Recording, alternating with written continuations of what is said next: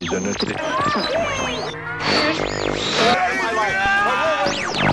his name is just so bright and so sharp. What's his name again? Mr. The names have been changed to protect the innocent. Yo! Marty, is that you? Hey, hey, Doc. Rosebud. Here's Johnny. Bond. James, James, James, James Bond. Young lady, what is your name? Mrs. Nevons. And uh, how about your fella here? They call me Mr. Tibbs. That's right. Mr. Anderson. Sharp little guy. I'm Rock Landers.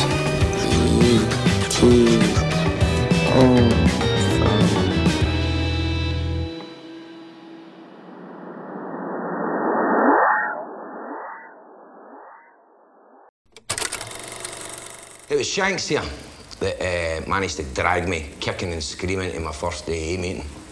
And I sat there, um, not a happy chappy, I just wanted to do it at that place. At the top table was this guy with all these scars on his face, mean, mean looking bastard. And he was telling us how, uh, he started off by telling us how he stabbed this postman and he got life for it. And all the time this guy was talking, I just, I just looked at this guy and looked at Shanks and thought, what, so that's an alcoholic? I mean, this guy had done his 15 years in the jail. Then they put him in a hostel on his lonesome. No support, nothing. He takes to the booze. The booze leads to the jail. The jail, jail back to the hostel. Hostel to the booze. Booze to the jail. And this poor bastard's on this fucking choo-choo train. Through the gutters. But even as he's telling us all this, did I give a monkeys? Did I fuck? I sat there, had a big grin on my face, looking at Shanks like, all right, so that's an alcoholic. And this poor guy's life got even worse. He ends up on the street, gangrene, arse hanging out his trousers, sleeping in his own vomit. Utter misery, and I did not give a toss. Because I shook hands with these poor unfortunates, and as soon as I walked out that door, I thought, my name is Joe, and thank fuck I am not an alcoholic.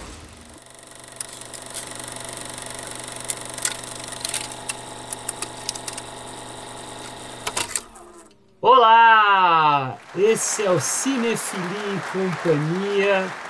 Meu nome é Hugo Harris, eu tô aqui com os meus colegas de sempre, a Juliana Varela Oi, pessoal.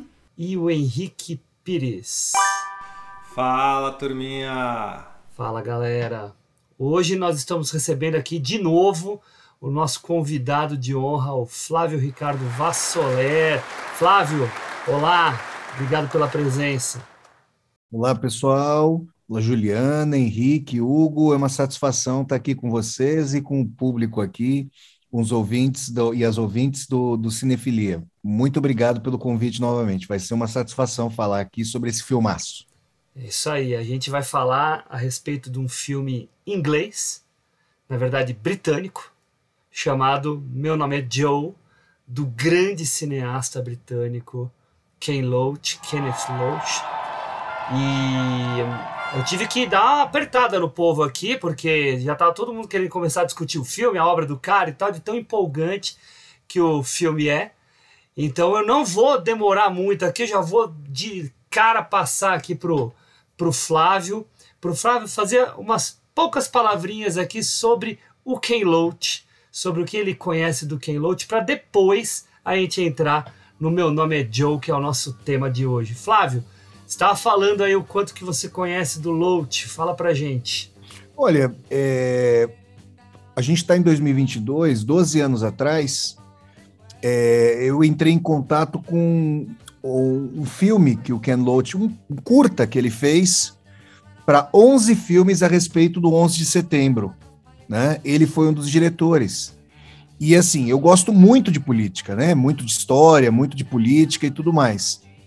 E naquele trecho do Loach, naquele curta, ele no dia 11 de setembro, obviamente, um dia que ficou conhecido mais recentemente pelo ataque às Torres Gêmeas lá, World Trade Center lá em Nova York, o Ken Loach, muito criticamente e com uma belíssima memória histórica e não seletiva, porque a, a, a mídia ocidental adora seletividade, o Ken Loach foi mostrar o 11 de setembro de 1973. Quando o país mais hipócrita do mundo, chamado Estados Unidos, que falam de direitos humanos e violam os direitos humanos mundo afora, que falam de, de, determinação dos direitos dos povos e tem 800 bases ao longo do mundo, até dá para chamar United Bases of America, em vez de United States of America, os Estados Unidos patrocinaram um golpe de Estado no Chile, que teve como resultado mais de 30 mil mortes, que foi o golpe de Estado de 73 do Augusto Pinochet. E esse golpe de Estado inaugurou um dos períodos mais tenebrosos da história do capitalismo que a gente está vivendo hoje, infelizmente. Com a máxima consequência, a máxima tragédia, que é o neoliberalismo. O Chile foi o primeiro balão de ensaio desse horror que é privatista, que destrói saúde pública, previdência social, pacto de gerações, direitos trabalhistas, é um horror, né? O horror completo. E ao mesmo tempo, para falar, e, claro, a gente iria, é, não é diretamente o nosso tema, mas é também responsável por fundamentalismos que aparecem em sociedades, como o que está acontecendo no Brasil, porque no, o Hobbes, o grande filósofo inglês Thomas Hobbes, falava: não tem vácuo no poder, né? Não tem vácuo no poder, a pessoa está lá desesperada, outras estruturas onde falta Estado, direito social vão surgindo. Às vezes surgem estruturas civilizatórias às vezes não, e determinadas camadas sociais, no desespero, tentando acolhida, voltam para a Idade Média. Então, o neoliberalismo é uma das grandes chagas desse período histórico. O Ken Loach, eu até peço desculpa para o Hugo, eu acabei me empolgando falando um pouco mais, mas o Ken Loach é um grande cineasta que vai, é, cuja obra vai dialogar com a trajetória da classe trabalhadora na Inglaterra. Tem um filme dele muito interessante, logo depois de 45, lá da Segunda Guerra, que ele vai pegar a construção do welfare state, do estado de bem-estar social na Inglaterra. O estado de bem-estar social na Inglaterra é, ao mesmo tempo, né, contraditoriamente, uma conquista da classe trabalhadora e uma tentativa de a burguesia europeia barrar o avanço do comunismo, barrar o avanço do socialismo. Então, a classe trabalhadora super organizada, para vocês terem uma ideia, no fim da Segunda Guerra, no fim da Segunda Guerra Mundial, aqui na Europa, eu estou falando de Portugal, na cidade de Braga, no fim da Segunda Guerra, a direita europeia apoiava a reforma agrária. A direita! Porque você tinha o Exército Vermelho estacionado na Alemanha e os partidos comunistas fortes. Como desde 91 não tem mais União Soviética, não tem mais antítese ao capitalismo, agora aqueles anéis que os capitalistas, a burguesia entregou, agora eles estão pegando não só os anéis, agora eles querem cortar os dedos também.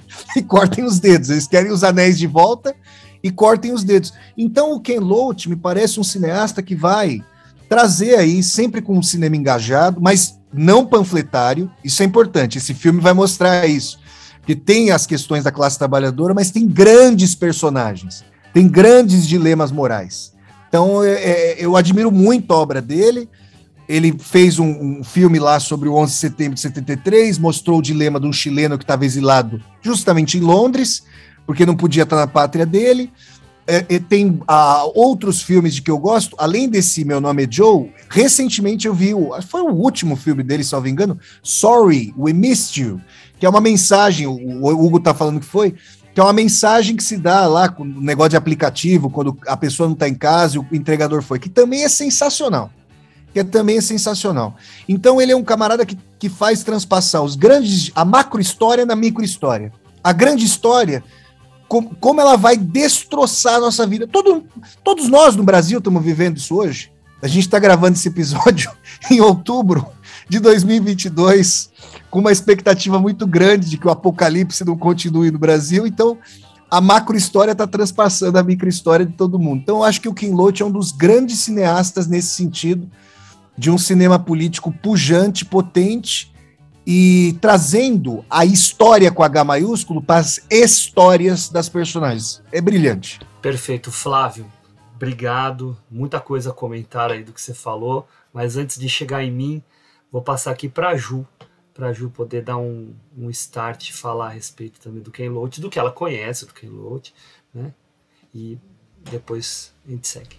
Bom, eu não vi esse filme do 11 de setembro, fiquei até com vontade de ver. Interessante até terem deixado, né, ele fazer e divulgar essa perspectiva tão anti-americana do 11 de setembro. Mas o primeiro filme que eu vi do Ken Loach, eu nem sabia quem era Ken Loach, foi o Jimmy's Hall, que é de 2014, acho. né, via trabalho, é, é também está trabalhando um pouco essas questões, mas não é nem de longe assim tão, tão realista e tão forte quanto os outros que eu vi.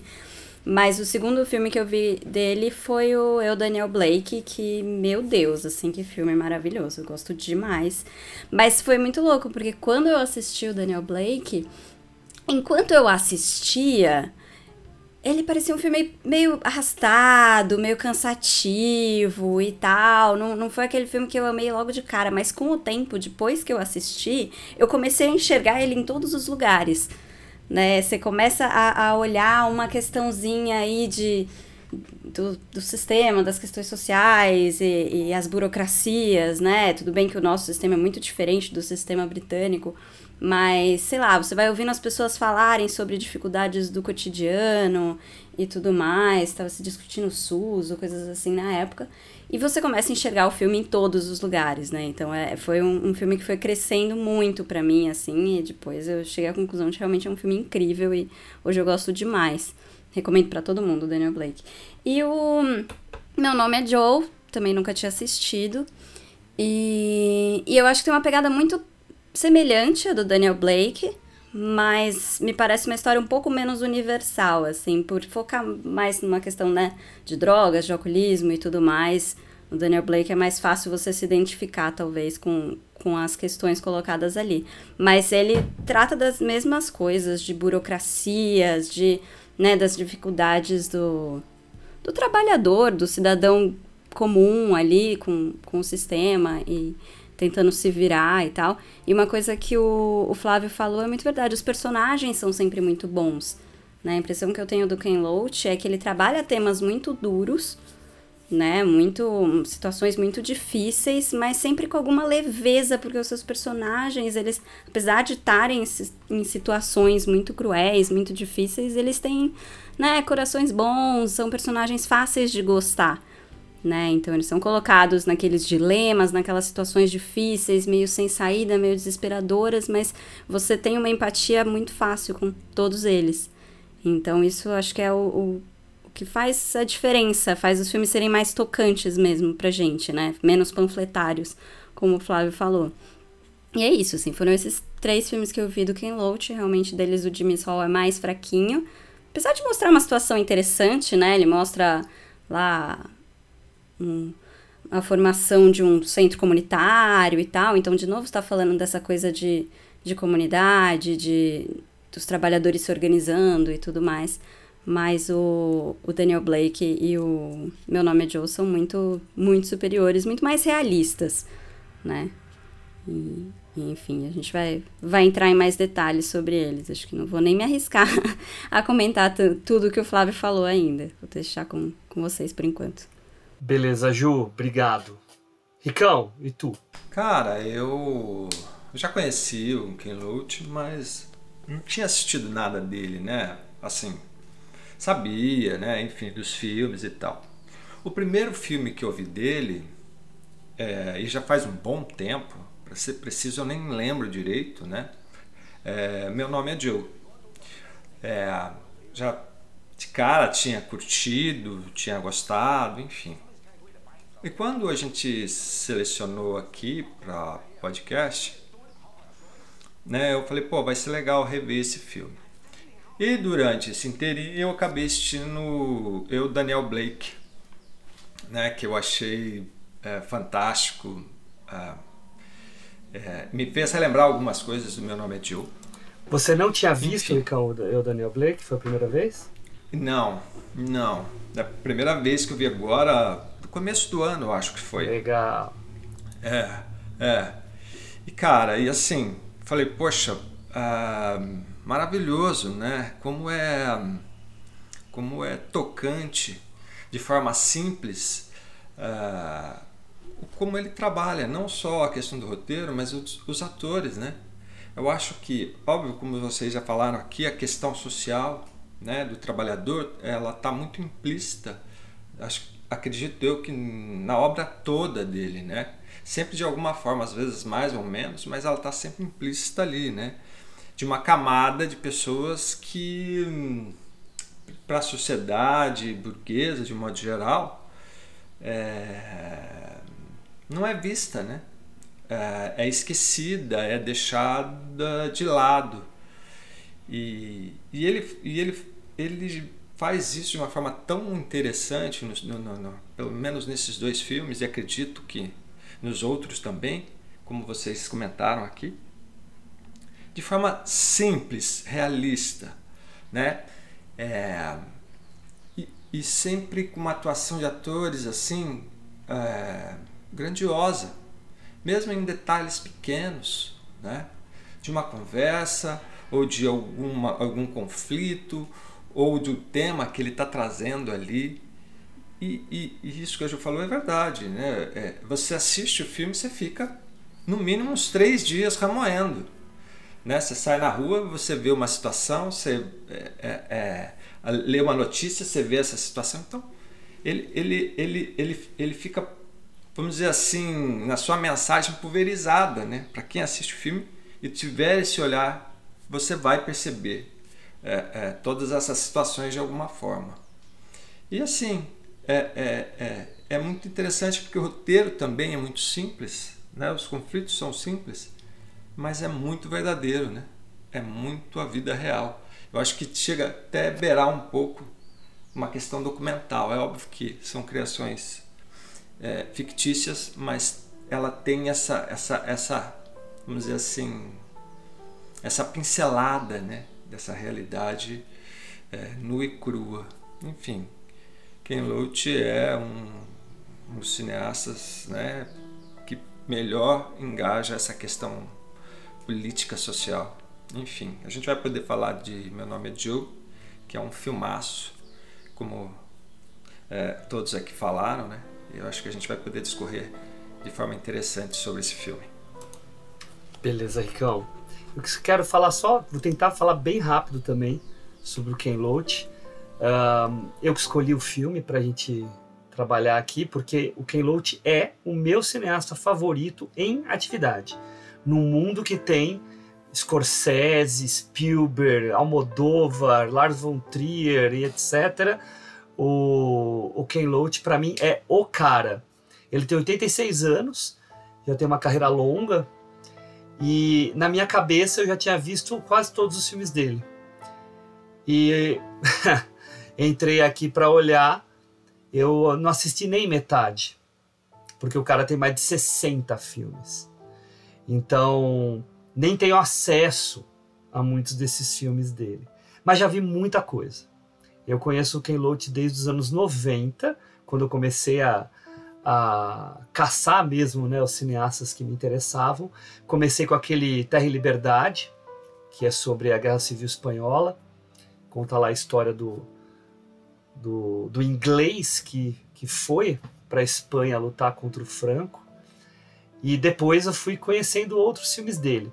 E aí eu vou puxar uma coisa que o Henrique falou, né, que é esse negócio do naturalismo, o de ser quase documental. Eu sempre eu falo, eu falo muito do Ken Loach nas minhas aulas, porque eu gosto dele, então tenho que falar dele, né? Tá até comentando com vocês que esse filme que o Flávio falou, né, do 11 de setembro, já passei muitas vezes nas minhas aulas e eu falo em que situação? Quando eu vou dar aula de neorrealismo italiano.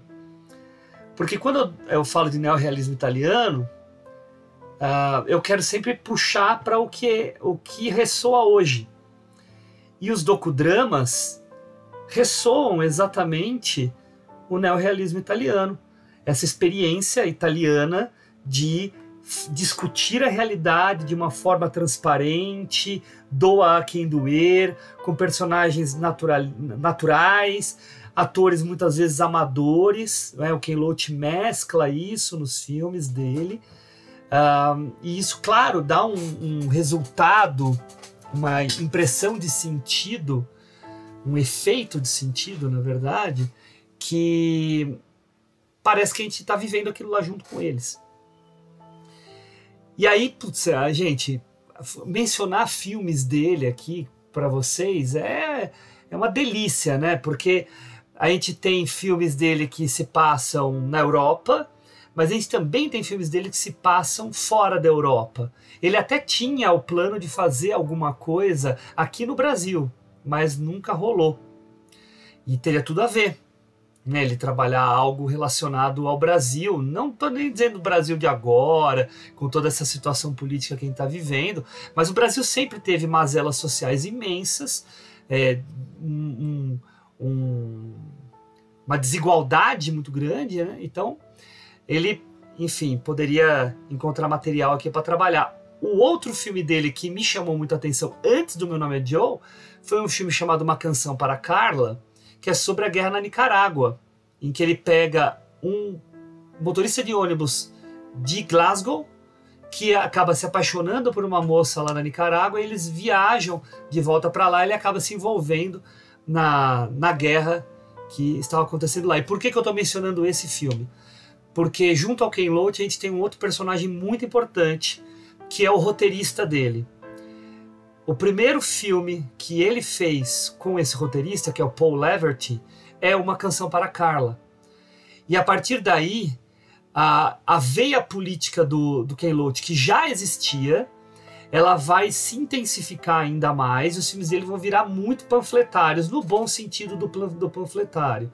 Vão ser filmes que vão discutir de forma muito grave a situação, o contexto né, político, econômico de diversas regiões, mas sempre com muita criatividade, bom humor, leveza, mesmo no meio da dureza, né, no meio da, da violência, você consegue leveza, você dá umas risadas, sempre tem alguma coisa que torna aquilo tudo mais palatável. Eu acho que isso é o grande mérito do Ken Loach.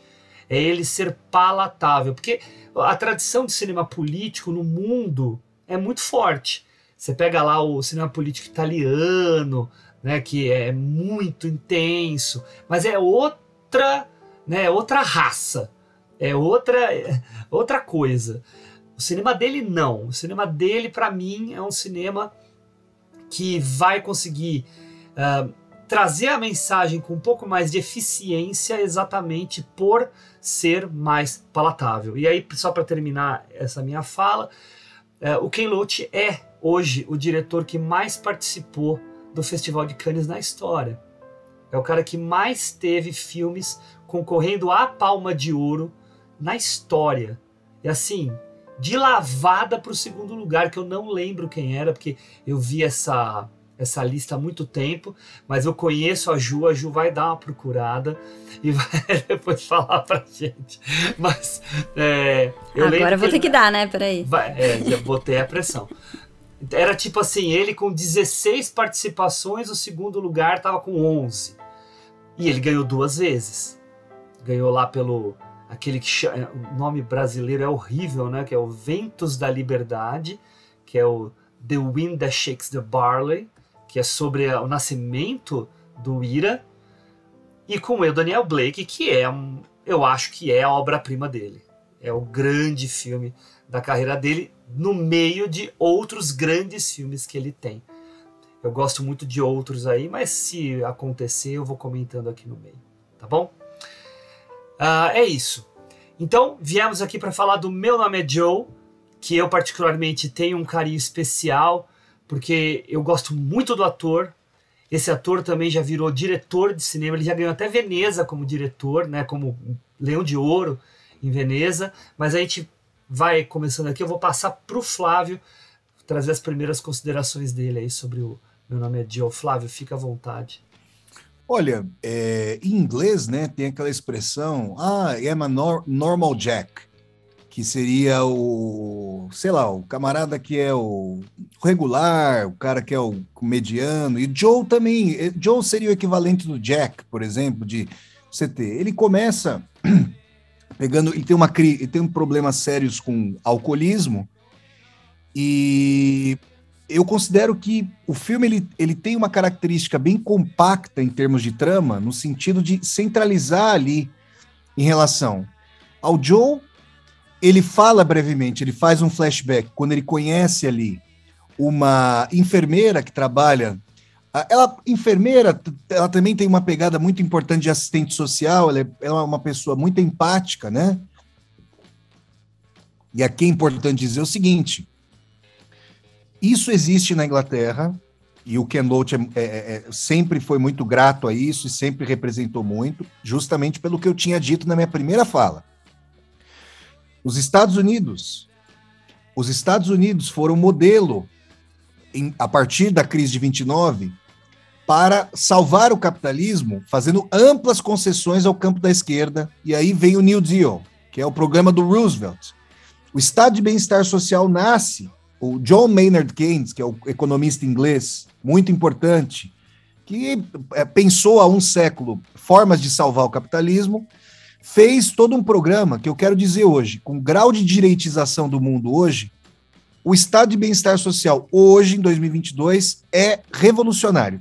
Ou seja, ele é praticamente impossível, está sendo destruído pelo neoliberalismo, ele está tão à esquerda do que está acontecendo hoje, que aquilo que a esquerda, que era socialista, chamava de direitista, hoje ela deveria falar assim: meu Deus, mal sabia eu para onde ia o mundo. Então, assim, é muito avançado. E no nosso país, no Brasil, nunca, nem de perto. A Constituição de 88 é social-democrata, não é socialista, como alguns delirantes querem dizer, é uma Constituição social-democrata, muito avançada para a tradição brasileira, muito avançada. O Brasil é um país, infelizmente, muito conservador e agora está mostrando quão reacionário também é. E ah, essa estrutura que se burocratizou, e aí é importante colocar, o grau de burocratização do estado de bem-estar social, ele aumenta na proporção da pilhagem neoliberal desse estado de bem-estar social, porque os recursos vão embora.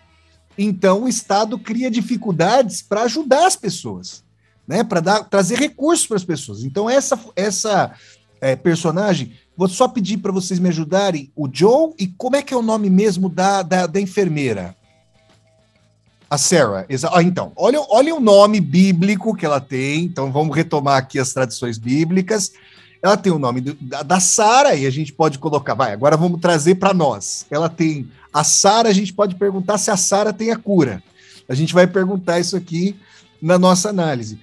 O, o, o Joe, ele, é, por circunstâncias ali de que a, a, a Sarah estava lidando com a família, a família, o outro rapaz, que é o rapaz que infelizmente ao final aí vai cometer suicídio. É o Liam.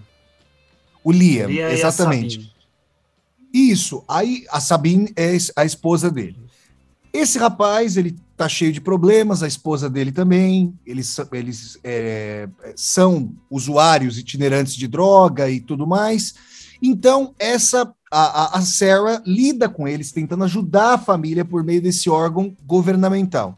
Ou seja, ainda é uma sociedade que as pessoas não, não estão entregues ao Deus dará, digamos assim, porque tem uma estrutura de proteção social, justamente desse estado de bem-estar social.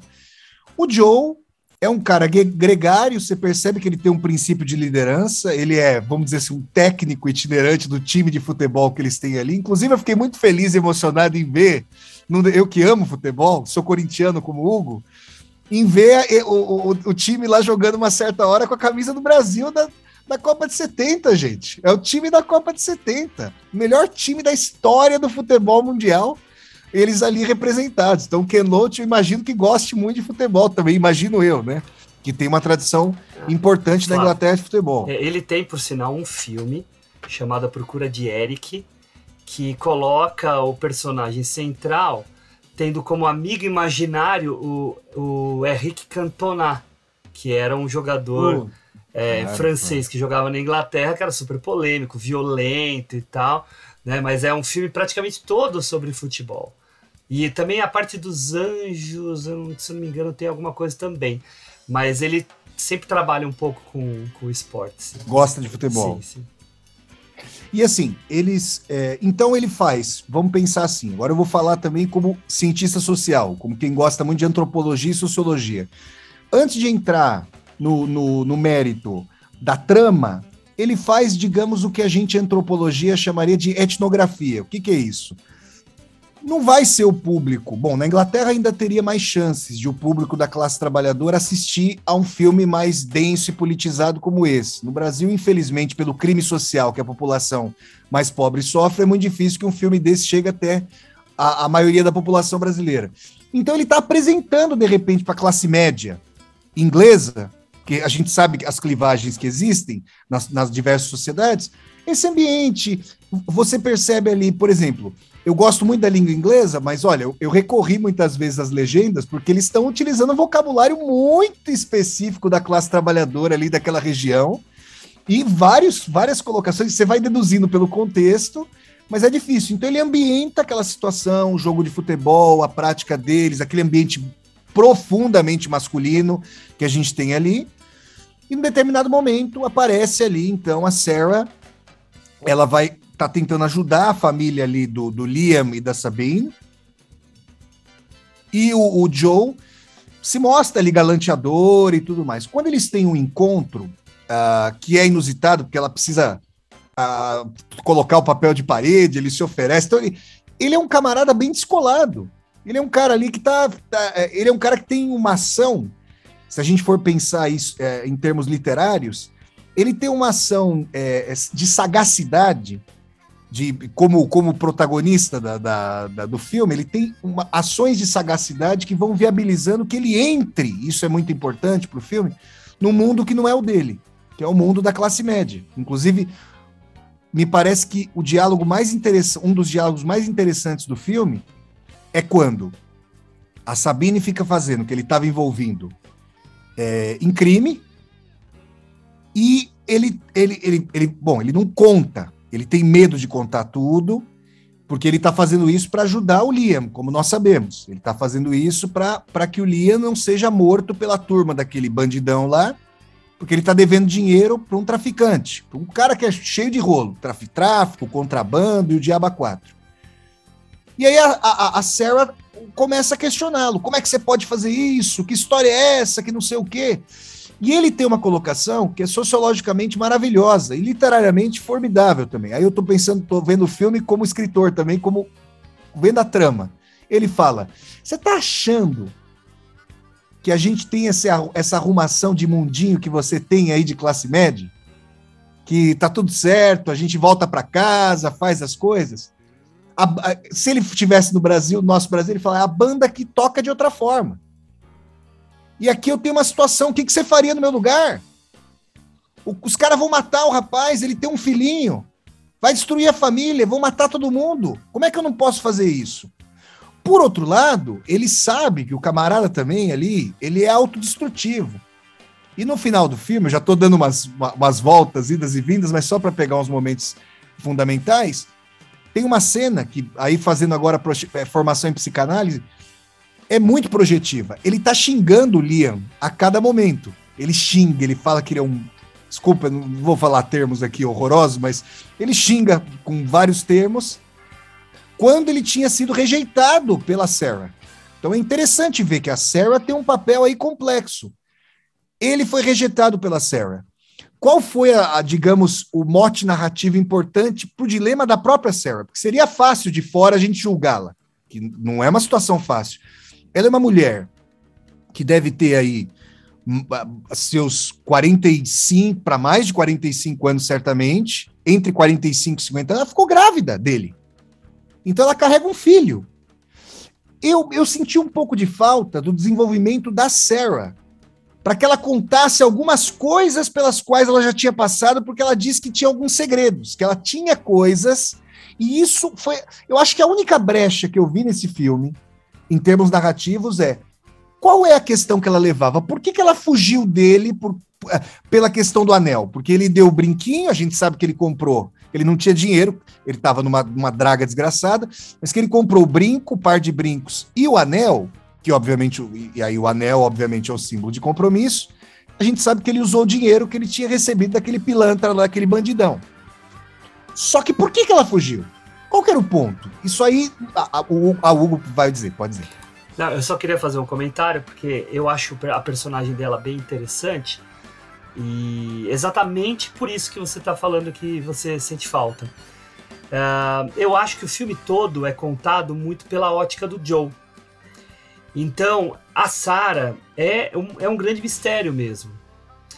E a, o fato dela não explicar, né, de, da gente não ter explicações a respeito do que ela carrega, né, do, da bagagem que ela traz com ela, claro que nos faz falta numa narrativa tradicional, mas eu acho que faz parte daquilo que a gente vivencia na vida normal, na vida comum.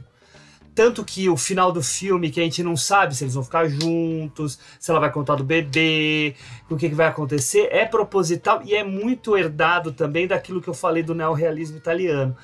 Só que daí tem uma frase dela que é bem lá no começo do relacionamento deles que puxa para esse momento que você mencionou do anel.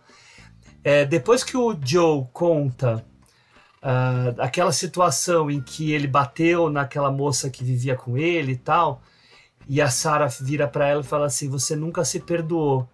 Eu sei bem o que, que é isso. Ela fala isso, né? Então isso levanta a suspeita de que ela tem um passado de alguma coisa grave que ela também não se perdoou. Só que a gente não sabe o que, que é, tá? Então é, é isso, enfim. É pensando narrativamente, é, seria interessante saber, porque a gente sabe exatamente o, a dramaticidade da escolha do, do, do, do Joe. A gente sabe o que está envolvido e é muito fácil julgar o jogo. É isso, né? A gente de fora não está passando por nada, não tem algum, alguém de, que, de a gente realmente gosta envolvido numa situação daquela monta, e é fácil julgar. É, no caso dela, é, olha só, vamos ver se vocês concordam comigo. Ela é uma, uma médica, uma enfermeira extremamente empática. Fica a questão de que ela faz a opção pelo filho, ou filha que virá. Mas faltou para mim, eu estou lançando isso para ver se vocês concordam ou discordam de mim, concordam comigo ou discordam de mim. Falta uma densidade existencial na formação da personagem para saber uma outra coisa, antes dela saber que ela estava grávida, ela teve medo da relação. Então, talvez ele pudesse, pudesse ter mais densidade na personagem se, junto com a escolha pela criança, pela gravidez, a gente soubesse se ela tem medos. Se ela tem o que traumas ela tem. Porque o Joe revelou. E ela contou um pouquinho. A gente sabe que a cultura anglo-saxã são de, a cultura é formada por pessoas muito mais introspectivas. Não é a nossa tradição. No Brasil, você conhece uma pessoa, daqui a pouco você está contando, você está contando a tua vida para a pessoa. Isso é uma coisa mais normal no Brasil. Na Inglaterra não é assim. Eles são mais circunspectos de fato. Só que tem uma coisa: ele revela um segredo, ela vai lá e revela parte, parte do segredo dela. Então, assim, quando o Joe é abandonado pela Sarah, e não é só abandonado, a gente entende a situação, é muito pesada a situação. Ele estava fazendo ali contrabando, estava levando potencialmente droga ali, tinha roubo, tinha não sei o quê, é muito, é muito difícil a situação. Tem uma cena em que ele vai cara, que ele ia para os alcoólicos anônimos, depois ele estava conseguindo superar, aí o cara está numa draga desgraçada, é motivo para ele, coitado, se afogar ali na bebida.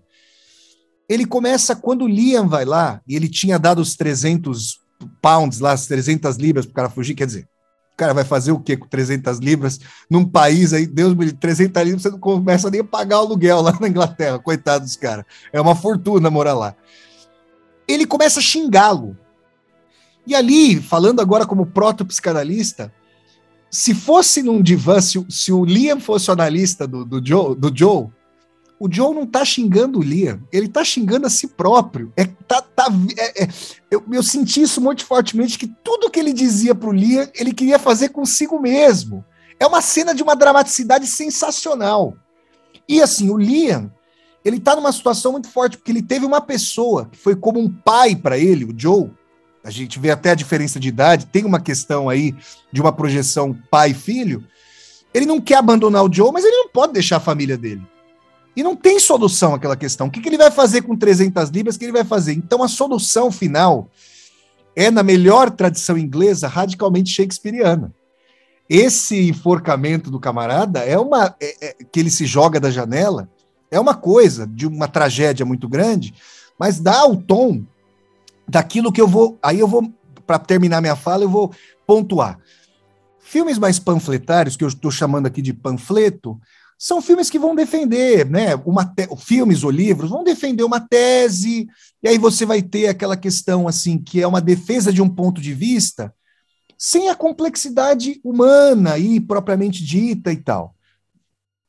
Quando você pega um filme com essa densidade política, social, histórica e humana, essas personagens, elas merecem compaixão, solidariedade e fraternidade, mas elas também são passíveis, são sujeitos de escolhas morais, e as escolhas morais, ou a impossibilidade de escolher, que é o caso que leva ao suicídio do Liam, com a ápice da densidade.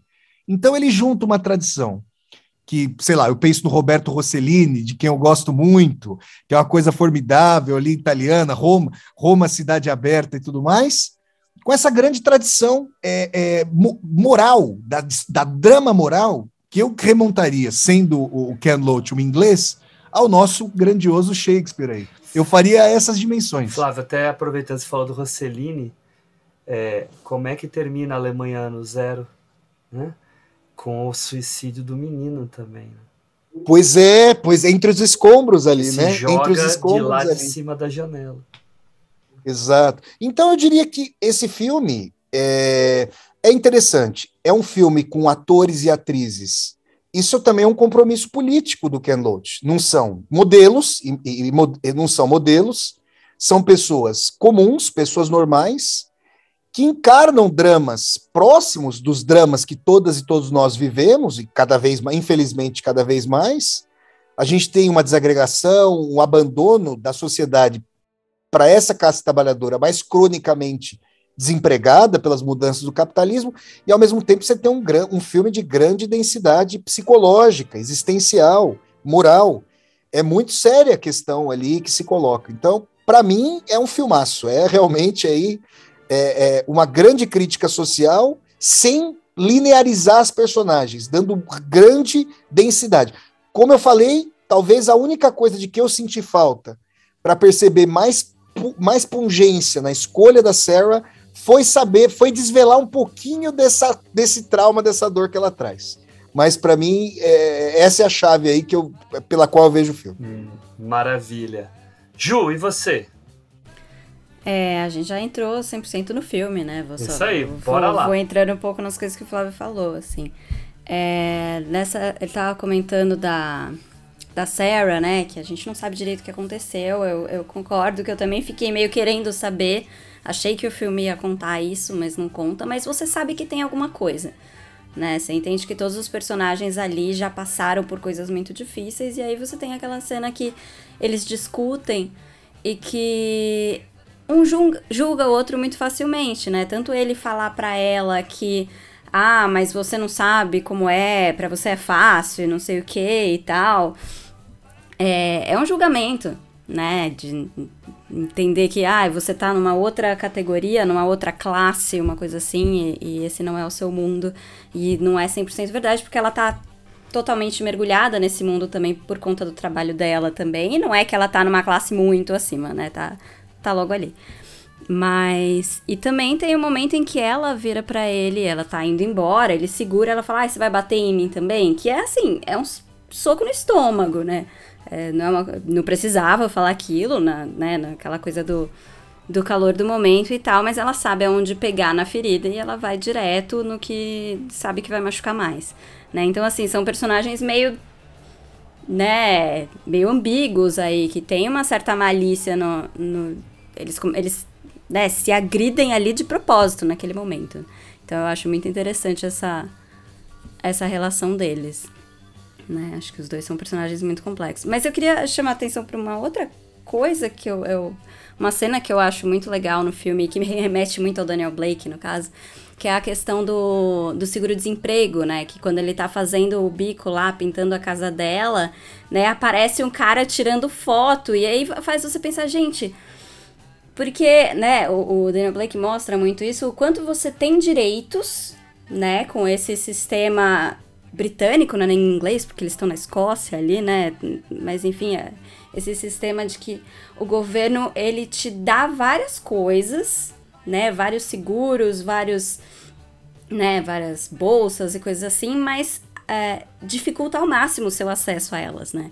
Então é uma relação com direitos muito complicada, que acho que aqui no Brasil a gente até é, é, bastante diferente em relação a isso. Mas é aquela coisa de, ai ah, não, mas eu tô, eu tô te ajudando a fazer, mas peraí, é, você me dá uma ajuda que com certeza não é um, um, dinheiro enorme e tal, e eu não posso fazer um bico, não posso fazer nada, né, que, que já desconfigura o, o, a situação de desemprego, já perco o benefício e tal. Então é, é muito louco, porque você pensa que é, é um Estado que está ajudando, que está oferecendo muitas coisas, mas ele está dificultando muito o seu acesso a esses direitos, né, que ele te deu. Então... Por isso, Ju, que é muito legal a carta que ela manda.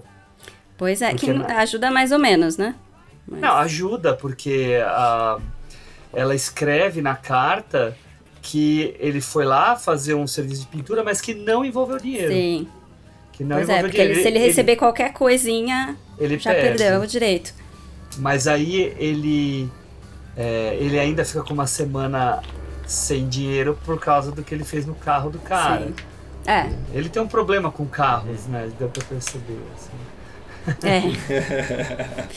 mas, mas enfim, é uma cena que me chama muito a atenção. Porque o filme não, não pega tão forte nessa questão, né, do, dos direitos e do sistema e do governo, vai mais numa. Né, na relação é com foco. o traficante, não é o foco e tal, mas tá ali no contexto, né? Ele, ele faz questão Sim. de mostrar isso, de mostrar que a situação é difícil, que, ah, ok, ele tem esse direito, mas não é uma coisa garantida, ele não pode, né, não, não tem muita liberdade ali para melhorar tanto a situação dele, né? Então, ou ele abre mão de um direito para conseguir ganhar um pouquinho mais ou não. Mas. E outras cenas também que me chamam muito atenção no filme, né? Mudando um pouco de, de caminho. Mas, mas voltando a falar dos personagens, é quando o menino, assim, um pouco antes de, de saltar pela janela e tal. Ele tá sendo xingado, né, pelo Joe, tá sendo a, agredido ali verbalmente. Ele fala: Eu sei que não é você falando, é, é, a, é a bebida e tal, eu já passei por isso, eu te entendo. Só que assim, ele tomou a decisão de que ele vai se matar. E ele sabe que quando o Joe acordar, né, voltar à consciência, ele vai achar que é culpa dele, né? Então, meio que pra não, não dar essa, essa impressão não deixar o Joe com esse sentimento de culpa, ele vai lá, coloca um travesseiro na cabeça dele, coloca a fotinho dele ali no, no aparador, né? Pra mostrar que, olha, é, é, eu ainda amo você, eu não fiz isso pelo que você falou, né? Porque fica muito pesado, ele se mata logo depois de ser, de ser agredido pelo Joe, né? Parece uma, uma questão de causa e consequência, mas não é, né? É uma escolha por toda a situação e tudo mais. Mas é, é uma cena bastante pesada essa. Sim, é mesmo. Henriqueão, e você? Cara, é, apesar dele não, não entrar dentro né, de uma forma tão profunda nas questões é, dos direitos sociais e tal, mas o que eu acho interessante nesse filme é o olhar, né? É, ou seja, o retrato do que ele quer mostrar para nós, que é a relação, né? É, desse personagem principal, que é o Joey, com as outras pessoas. Né? Uh, é interessante que, que o Joey, ele mesmo tendo passado por tudo, ele, ele sempre é uma figura que nos mostra o não ressentimento. Né? É, ele o tempo todo, eu acho que o começo do filme é muito importante para que a gente possa entender esse personagem, que ele relata aqueles momentos de uh, da não, momentos não, mas a vida, né, da, do alcoolismo e que aí quando ele tá ali com aquele pessoal, né, ele comentando a primeira vez, aí ele fala não chega, vou sair daqui, não vou ficar com esses caras, né? E, e aí ele fala o nome do filme, né? Porque meu nome é Joe. Então, ou seja, essa, essa persistência na vida, né? Demonstra esse caráter dele ali. E logo em seguida ele fala que o amigo resgatou ele de novo, né? que o amigo trouxe ele. Então, é, a, ele vai dando um valor para as relações é, e a afetividade para com todos aqueles que é uma sociedade não vista, né, digamos assim, uh, do submundo, não do submundo uh, da bandidagem, mas à margem, melhor dizendo, né, e que uh, o burguês, a classe média, ou seja, o rico, não tem olhos para aquilo. E as contradições, como ele vai colocando né, nesse personagem as dificuldades para ele tentar manter né, a dignidade dele, para ele tentar manter uma vida minimamente digna. E aí que, que, que entra essa questão uh, uh, do neoliberalismo, como o Flávio comentou, para dar essa, esse estofo para esses personagens trabalharem.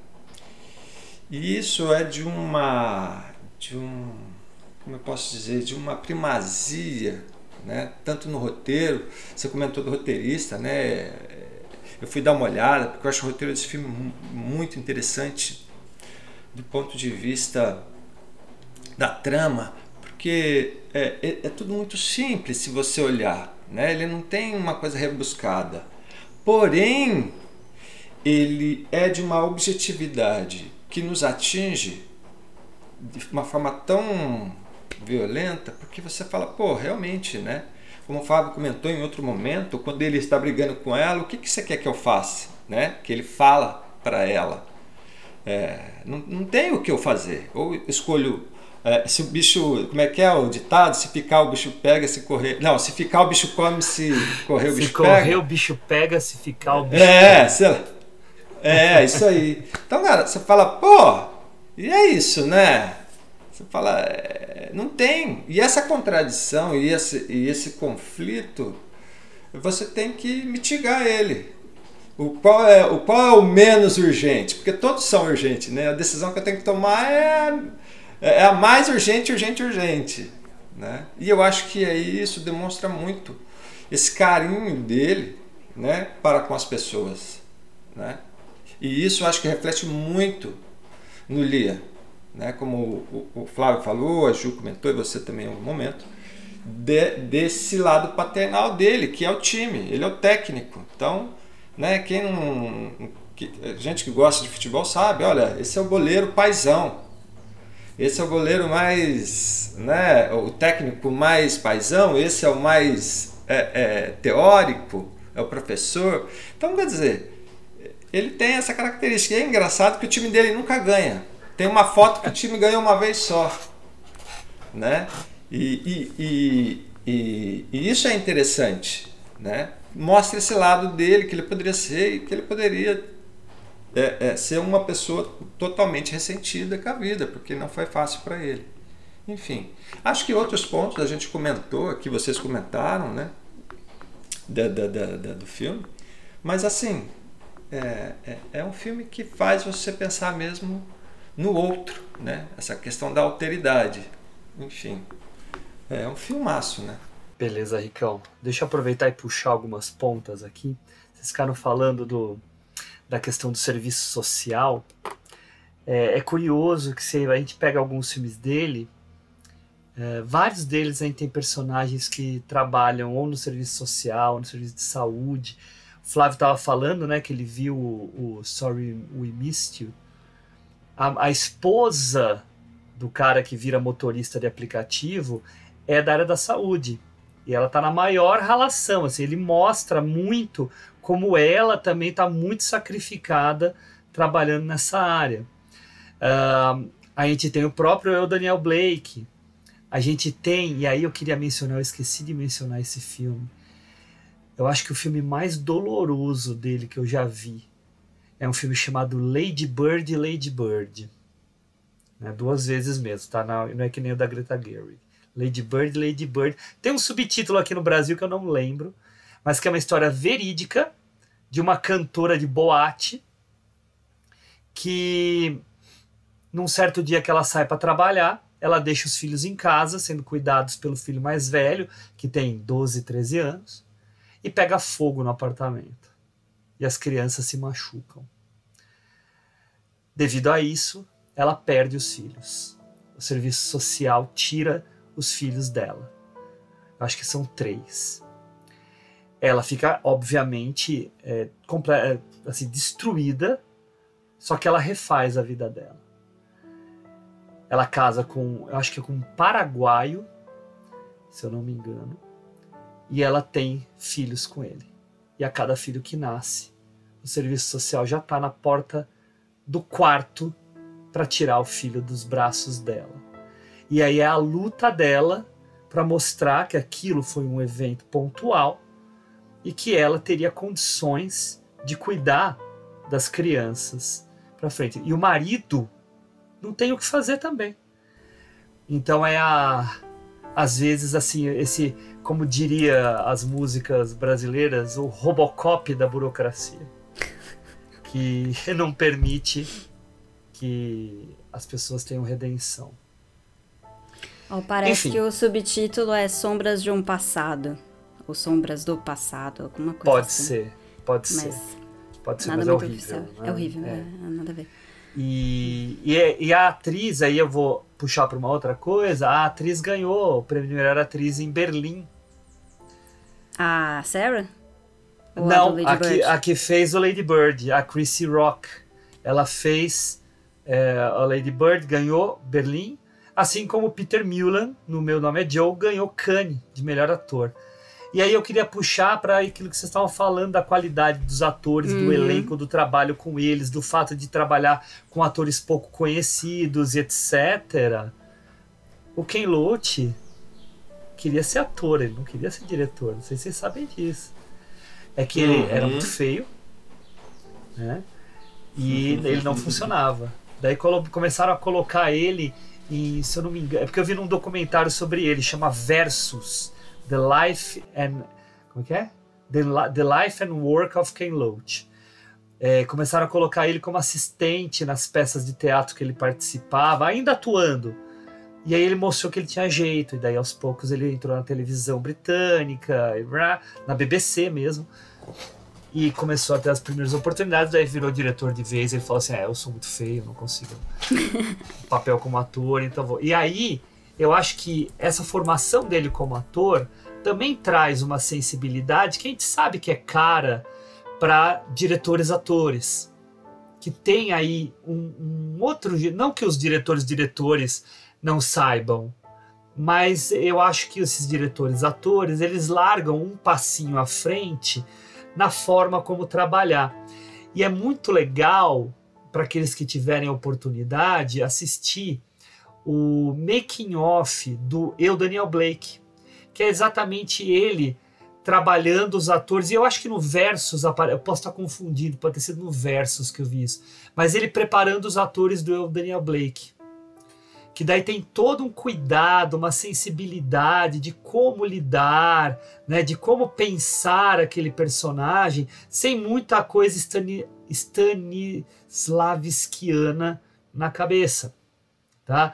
E sim a sensibilidade do momento.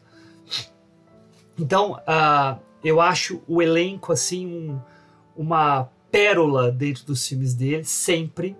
Né? Naquele um, Uma Canção para Carla, por exemplo, ele trabalha com o Robert Carlyle, que a gente conhece dos filmes do Danny Boyle, que faz o maluco lá do Bagby, né? Dos, do Transpotting, e ele tá lá fazendo simplesmente um motorista de ônibus que se apaixona por uma moça da Nicarágua, né?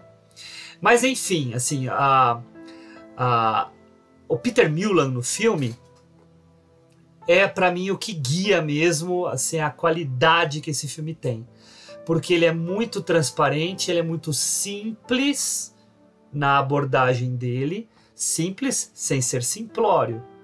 Ele é simples, ele é direto, ele tem profundidade e a gente consegue perceber pelas reações dele em diversos pontos esse passado dele que ainda o incomoda.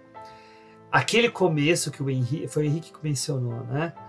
Aquele começo dele contando, né, que no começo ele foi com o Shanks numa reunião do AA e ele falou assim: "Não, eu my name is Joe and I'm not an alcoholic". E daí depois de cinco anos, depois de comer o pão que o diabo amassou, aí ele foi e conseguiu tirar o not do da frase e reconhecer aquilo que de fato ele era e iniciar o processo de cura ou de suavização de uma doença desgraçada como essa.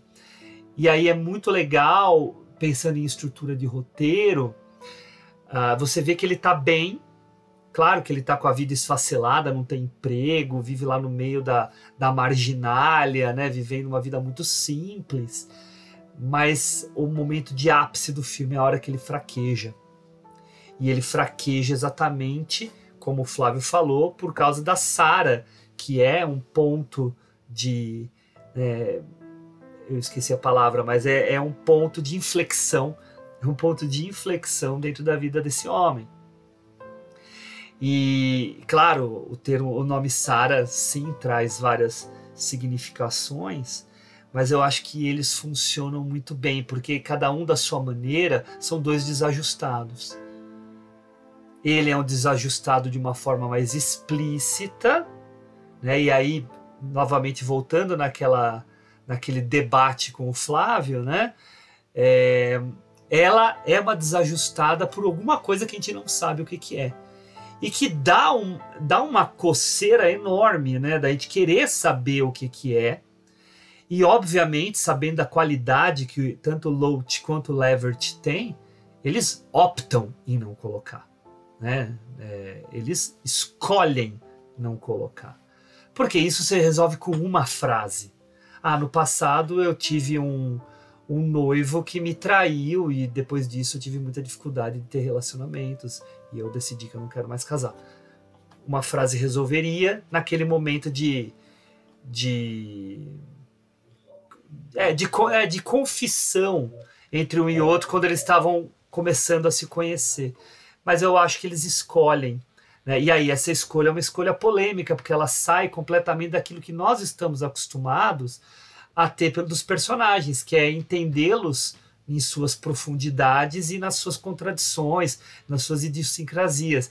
E aí fica tudo mal explicado. E, e aí, conhecendo os filmes do Loach, uh, aquele final que não termina, né, é o final sem final, é uma é coisa recorrente nos filmes dele. Porque a vida continua. E isso é uma coisa que eu costumo muito falar para os meus alunos quando eu mostro alguma coisa do Loach. Eu viro para eles e falo assim, ó, veja o cinema neorrealista italiano. O filme termina sem acabar. Porque aquele conflito termina mas a vida daqueles personagens continua depois. Tem até um podcast que eu gosto de, de escutar, um podcast gringo, em que os caras brincam tendo uma um quadro dentro do podcast deles que é assim: como seria o dia seguinte? O filme acabou, mas como seria o dia seguinte daqueles personagens? Então, o, eu acho que o Ken Loach exercita muito isso na nossa imaginação. O que seria desses personagens amanhã. O, o sacrifício, né? E vamos lá para a parte shakespeariana do que o Flávio mencionou. O sacrifício do Liam livrou o Joe.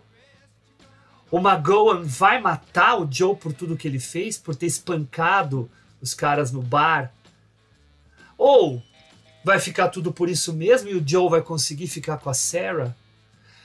na, a mensagem do Loach é: não interessa, o que eu queria contar para vocês era esse recorte. Na minha visão, claro. É, né? é isso que eu ia dizer. É, eu também entendi como isso, assim. Como, é, principalmente também no Daniel Blake, que tudo bem, a gente tem o final ali, né? É mais triste em relação a ele, mas é, eu acho que é essa ideia, né? Esse recorte de, uma, de, de algumas personagens numa circunstância conflituosa e, e, e, sem aquela necessidade de você ter um fecho finalizando mesmo toda a estrutura. Isso é, é o que eu senti também. Sim. É, a impressão que dá para mim sobre essa escolha desse recorte, essa, esse início dele, né, na, nos Alcoólicos Anônimos e tudo mais, esse final, é que assim, ele nunca vai deixar de ser um alcoólatra, né, e esses problemas nunca vão deixar de estar, tá, pelo menos, por perto, né? Nunca vai estar tá resolvida a situação, né? Não vai deixar de ser um alcoólatra no sentido de que ele pode não estar bebendo, mas ele pode ter uma recaída, a situação pode mudar a qualquer momento. Ele sempre vai ter esse problema como o no risco, horizonte. O risco do primeiro gole, né? Exatamente. E o primeiro gole já vem com duas garrafas, né? É uma coisa Que E, Ju, nunca é só um te- pouquinho. Só pra somar com o que você tá falando, sem querer te interromper, é muito linda a cena do vinho. Sim. Sim. Sim, porque é uma coisa, né, social, romântica, ah, vamos tomar uma, um vinho, as- né? Não, não bebo. Não, E ele é bebo. direto, Não, né? e é legal porque ele fala isso, porque eu sou um alcoólatra, não é porque eu fui um alcoólatra, ou porque eu estou me recuperando. É, não, é. eu não bebo porque eu sou um alcoólatra. Então, assim, não posso. Tanto que eh, quando ele tá na, na reunião no início, ele conta a história de uma menina, fala, ah, uma mulher super pequenininha e tal, falando, eu não posso mais beber com segurança. E, e é isso, ele nunca mais vai poder beber com segurança, porque sempre vai ter esse risco, essa memória, esse peso. E, e isso se expande para todas as outras situações é, problemáticas do filme, né? Com o tráfico, com esse, né, esse líder do tráfico aí e tal. Vai ser sempre um risco a espreita, ele vai estar sempre à mercê dessa pessoa querendo prejudicar ele. Pode ser, pode ser que ele não se vingue agora, mas no futuro ele vai pedir mais um favor né? Então dá, dá muito essa sensação amarga no final de que, tipo, ah, ok, é um final bonitinho, eles estão andando juntos ali, saindo juntos, mas. Né, Mas amanhã se pode ser igual a ontem.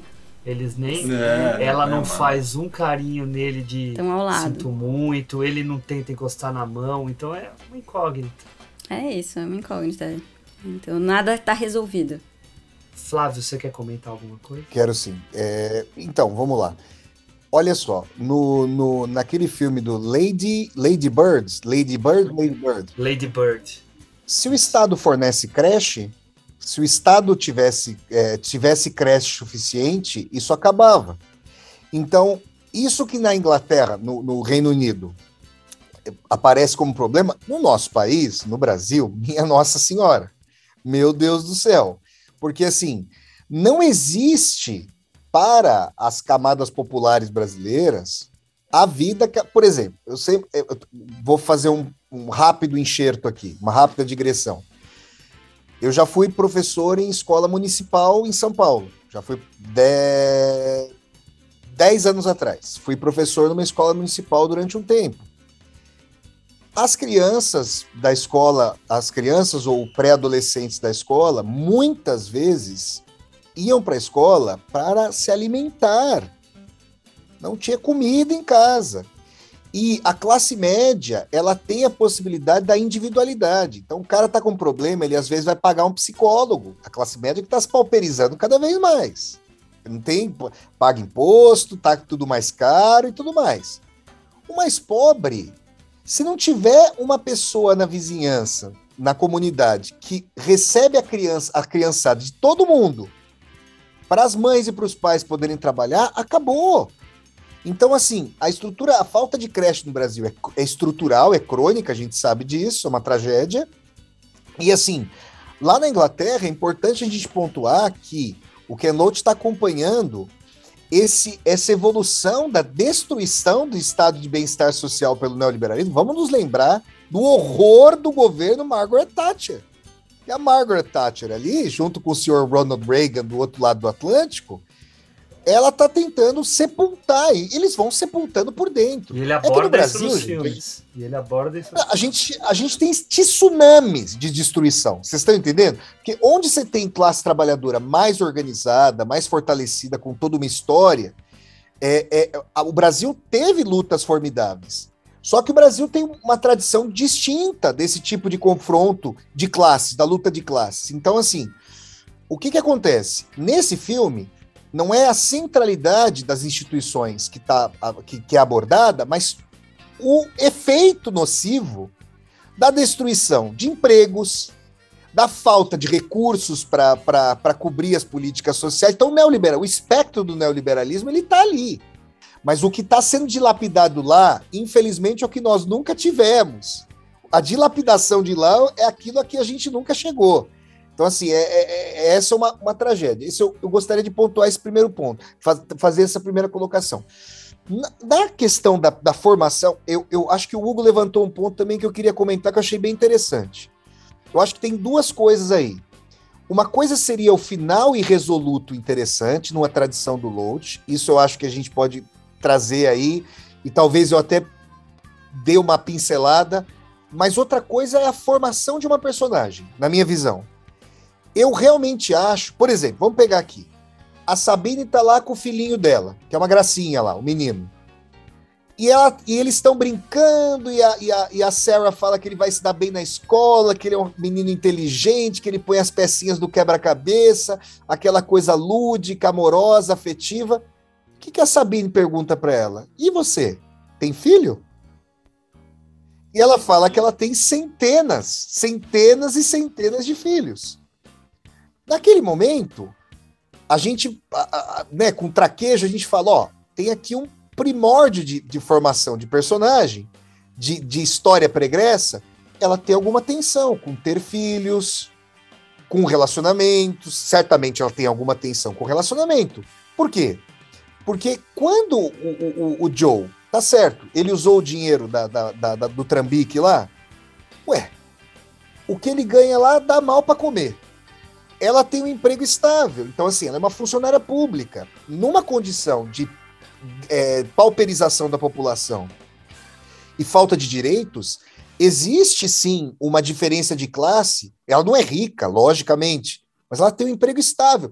Vamos nos lembrar de que quando ele vai colocar lá o papel, e ele é uma figura, né? O cara é engraçadíssimo, ele é uma figura.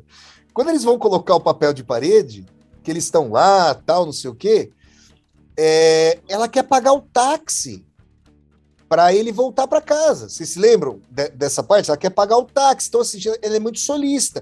E existe essa percepção. Depois do boliche, né? Depois do boliche. Ah, não, de... ah foi depois. É, é, é isso. Boliche de 10. já tinham saído, exato. 10 reais, exato, não 10 exato.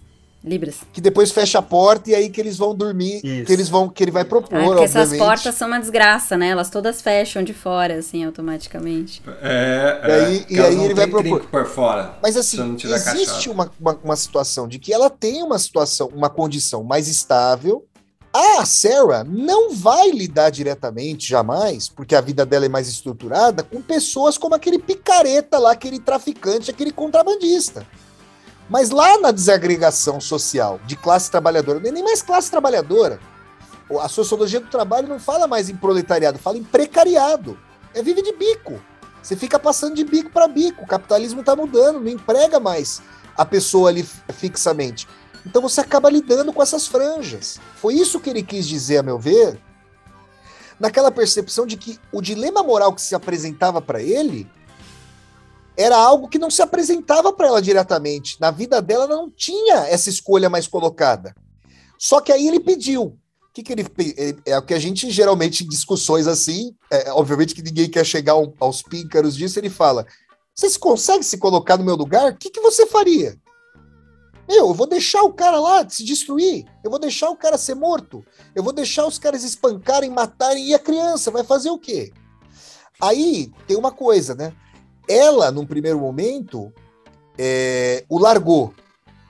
E o largou no parque lá. Ah, foi embora. A gente não sabe por quê, como a gente está dizendo. Isso, para mim, é, diferentemente do final irresoluto, isso para mim me parece um, um- um- Vocês estão colocando como escolha, mas assim, tudo bem. É uma escolha, mas tira uma profundidade de uma personagem que é muito bonita. Mas é é, uma mas personagem é uma escolha errada, é isso. Eu acho, eu acho que é uma, eu acho que é uma escolha que enfraquece a personagem. Ela é uma personagem interessantíssima, ela tem uma empatia muito grande e ela, a gente sentiria melhor e mais profundamente a escolha moral dela, porque ela fez uma escolha pela criança. Eu entendo a escolha dela. Até porque é muito difícil você você tá numa situação que você não conhece. Felizmente para ela não tem nenhum contato com questões de criminalidade, claro, tudo bem. E ela tá grávida, ela é uma pessoa mais velha. De repente ela tinha esse sonho de, de, de ter ficado grávida antes, não pôde. Agora, a empatia que ela vai ter mais pela criança e o que ela passou junto com o trauma, que é tudo que a gente sempre carrega com as nossas vidas, me parece que essa escolha fica um pouco dificultada narrativamente, perde a força artística narrativa nesse ponto. Agora, tem uma coisa interessante, né? Quando ela vai, é, quando ela fala para ele, e aí, você vai fazer o que você fez comigo lá com aquela mulher? É, ela tá devolvendo para ele uma dor, do medo que ela sentia.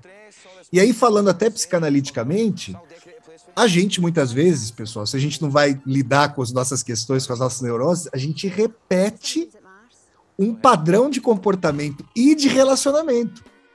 Então, aquilo que está faltando, pensando agora psicanaliticamente, talvez ela tenha se relacionado. Porque assim, vamos combinar que ela ouvindo, tá certo, ela trabalha com pessoas que estão com muita dificuldade, como é o caso da família do Liam e da Sabine. Mas o cara ser franco, aquele, daquele ponto, tudo bem, ele fez, ele, ele, ele disse que ele fez aquilo quando ele estava muito mamado. Mas, poxa, ele violentou uma mulher. Ele, e ela é uma mulher, então ela poderia sim ficar com medo. Ela poderia, poderia ficar com muito medo. Ainda assim, ela foi. Vocês percebem que se eles tivessem dado mais indícios de que ela poderia ter sofrido violências, a gente teria uma personagem melhor formada para entender, inclusive, que ela estava reiterando um padrão. Porque isso, infelizmente, tende a acontecer na realidade. A gente está falando aqui de um filme ultra realista, esse seria um aspecto interessante para se pensar. Aí, no final, o, eu gosto do final irresoluto, porque para a classe trabalhadora, o dia de amanhã é sempre segunda-feira. é sempre segunda-feira.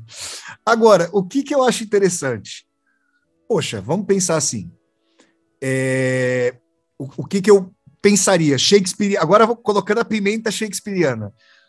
Ela tá lá. Ela tá lá por solidariedade, fraternidade, mas eu creio que ela também tá lá um pouquinho por culpa. Vocês, é, ela, ela tem aí uma, uma dor, ela sente uma dor, porque isso tá imbricado. Por outro lado, o Liam gosta muito dela. Aliás, as, as, as dedicatórias amorosas que ele faz para ela são muito bonitas. Ele fala: Você é minha. Você, you are my soul, você é minha alma. É bonito a forma. E é bonito também quando ela, para se reconciliar com ele, ela vai com o brinquinho. Ela aparece na casa com o brinco. Então ela é muito delicada também com ele. Ela é uma, uma pessoa de um, de um coração muito bom, de uma alma bonita. Agora, ele poderia ficar revoltado ao vê-la no enterro. Não sei se vocês sentiram um pouco de falta disso. Ele gostava, claro, tudo bem.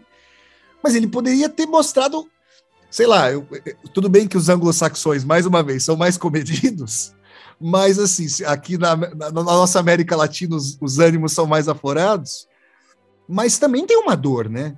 Não só por ele ter sido rejeitado. Ele poderia sentir que se não fosse tudo isso, se não fosse essa tensão, se não fosse essa dor, porque ele ficou oscilando. E quando ele foi falar para. Deu os 300 pounds, as 300 libras lá pro cara e falou: agora você se vira, você sai daqui, você vai embora. Se não fosse lá o negócio, por que, que ele foi fazer isso? Porque ele queria se livrar para poder dizer para ela: eu saí, eu larguei.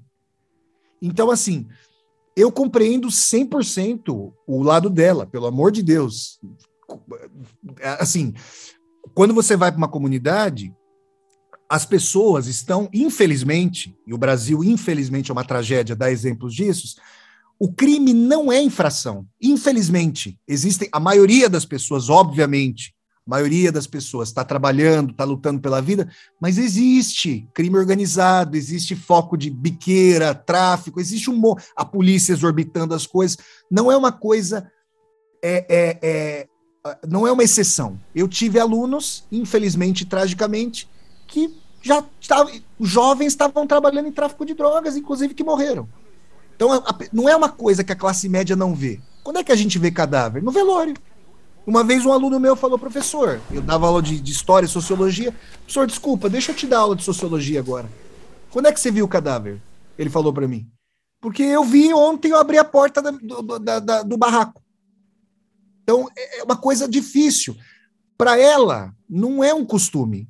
Ele não chega a esse ponto de pauperização brasileira, né? A gente está falando de um país ali que tem mais justiça social, mas ele lida com a violência de uma forma ela lida de outra. Então eu entendo muito bem, assim, consigo me colocar no lugar dele, no lugar dela e perceber o, medo que ela tinha, sobretudo estando grávida. A gente percebe que tem um aspecto narrativo de ela estar tá grávida e aumentar o dilema dela, né? De falar, poxa, uhum. olha a bucha que eu vou assumir aí, né? Então eu diria isso, que no final, talvez um pouco mais de tensão, mesmo deixando irresoluto, e sustento o meu ponto. Não sei se vocês concordam comigo, mas trago essas questões aqui. Sim, personagem dela, o personagem dela é super interessante, né?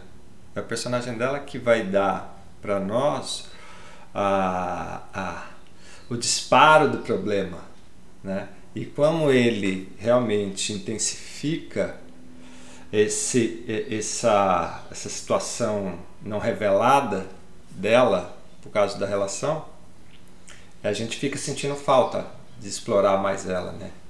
Mas agora, falando, quando ela vai para casa dele, que daí, ou seja, foi para o bairro mais pobre, digamos assim.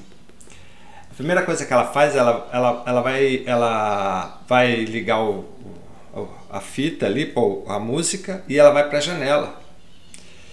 E aí, é, é, na subjetiva dessa cena, o que, que a gente vê? Vê dois moleques ali, meio que como se fossem traficantes, e, no, e um pouquinho mais para trás, um menino de uns 8 anos, 10 anos, catando umas biqueiras de cigarro no chão. Então, quer dizer, é, olha a genialidade dele, né? É, é, ele, em, pouco, em uma cena, numa situação, ele mostrou aquela realidade do cara. Claro que a gente já vinha vendo, mas ele reforça com isso, para que, que ela possa entender. Tanto é que depois, quando ela volta e senta, ele vai até a janela e fecha de novo a cortina. Tipo, olha, não adianta você querer ver isso. Né? Eu não quero que você veja isso. Por quê? Porque ele está vendo nela, essa é a minha forma de ver o filme, uma esperança. Né? Algo que possa mudar a vida dele. Né? Não que ele que não goste dela, óbvio que ele gosta dela. Mas é interessante que esse lado meio a, a paisão dele, é, com todos, né, querendo salvar todo mundo, tentando ajudar as pessoas, enfim. Ele é, é, meteu os pés pelas mãos, né, tentando achar uma solução rápida para o Liam. E, e, é interessante que quando ela fala para ele, fala, ele, a resposta dela para quando ele fala, é, mas o que, que você quer que eu faça? Como que você quer que eu aja numa situação dessa? A resposta dela é uma outra afirmação em, em relação a isso, para aumentar esse dilema moral dele, que é o que ela fala, poxa, você está é, é, é, aument... com isso você está aumentando a, a, a, relação de droga com mães que vão ter crianças é, é, com problemas e tal e tal. Você está salvando um para detonar milhões, vamos dizer assim, né? Então é interessante isso, né? Como e isso só vai se dar aonde? Em qual campo, né? É, no campo daquela miséria, né? Da, daquele, daquelas pessoas que não são vistas, né? Então é muito interessante isso, porque ele, fala, ele determina para nós, é como o Flávio e vocês falaram, ele determina, olha, aqui para baixo, daqui para baixo, filho, é cada um para si, Deus para todos. É, não vai, a lei, ela é mais lemar ali para algumas coisas. Então, para mim, a impressão que o Keynote te dá é justamente isso. Ele quer mostrar isso. Fala, olha, mediante no mundo, no submundo, né, quando você tem essas contradições né, é, é, das, da, dos problemas dessas personagens, você tem que fazer uma escolha. E pode ser que tanto uma quanto a outra, as duas vão dar em merda. Né? Então é interessante isso, né? é como ele, como ele vai pondo a gente dentro desse universo que você vai ficando angustiado a todo momento. É, de novo, aquela coisa de que não, não tem saída, né, nessa, nas realidades dessas pessoas. Que nem quando ele dá os 300 pounds lá e fala, ah, agora é com você, agora se vira, mas não existe com você ali, né? Não existe nenhuma solução que ele possa dar para a situação da vida dele naquele momento sozinho, né? Então, você vê que aquelas pessoas precisam de ajuda né? Então você volta aqui de novo, né, para o neoliberalismo, para nossa classe média que diz que não, você não tem que ajudar, você tem que ensinar a pescar e não sei o que, não sei o que lá, que ok, tem até sua lógica, mas assim, é isso, você chega num certo ponto que não existe vida sem ajuda, não, é, não, não tem como que, aquelas pessoas saírem daquela situação sozinhas, não tem como a, a esposa dele sair do vício dela sozinha, vício no qual ela entrou porque ele foi preso e ela começou a, a, a fazer traficar no lugar dele. Então, assim, é toda uma bola ali de neve. E não tem como ele fugir dos traficantes que para quem ele tá devendo por conta da esposa, que também não pode largar e tal. Então assim, não existe escolha certa, né? Não existe resposta certa ali, né? E não existe vida sem ajuda. Então, no momento em que o Joe recusa ajuda, fala: "Olha, agora eu não posso mais né, resolver os seus problemas, você tem que andar sozinho, ele decide que, ok, não vou mais andar. Acabou. Acabou pra mim a linha. Ô, Juliane, que cena forte aquela lá, e quando a mocinha Sabine tá buscando uma veia na perna, amarrando ele. Nossa, eu não consegui Nossa. olhar aquela cena. E o, Jo- e o Joe puxa o Não, elástico, e o Joe né? tem que ajudar. Ele que tá se recuperando Claro. do, do alcoolismo. Não, mas olha, mas olha que interessante. Foi legal você ter falado isso, vocês terem falado dessa Só um adendo dessa cena. É por isso que eu falo que o personagem dele é muito brilhante, né? É, é, é, é, é muito interessante. Ou seja, por tudo que ele passou, e ele é um viciado né? É, é, é, em álcool e não em droga. Ele, olha só, ele não ajuda, ele não ajuda ela a aplicar mas ele ajuda ela a poder satisfazer ali aquele momento de dor dela em relação àquilo.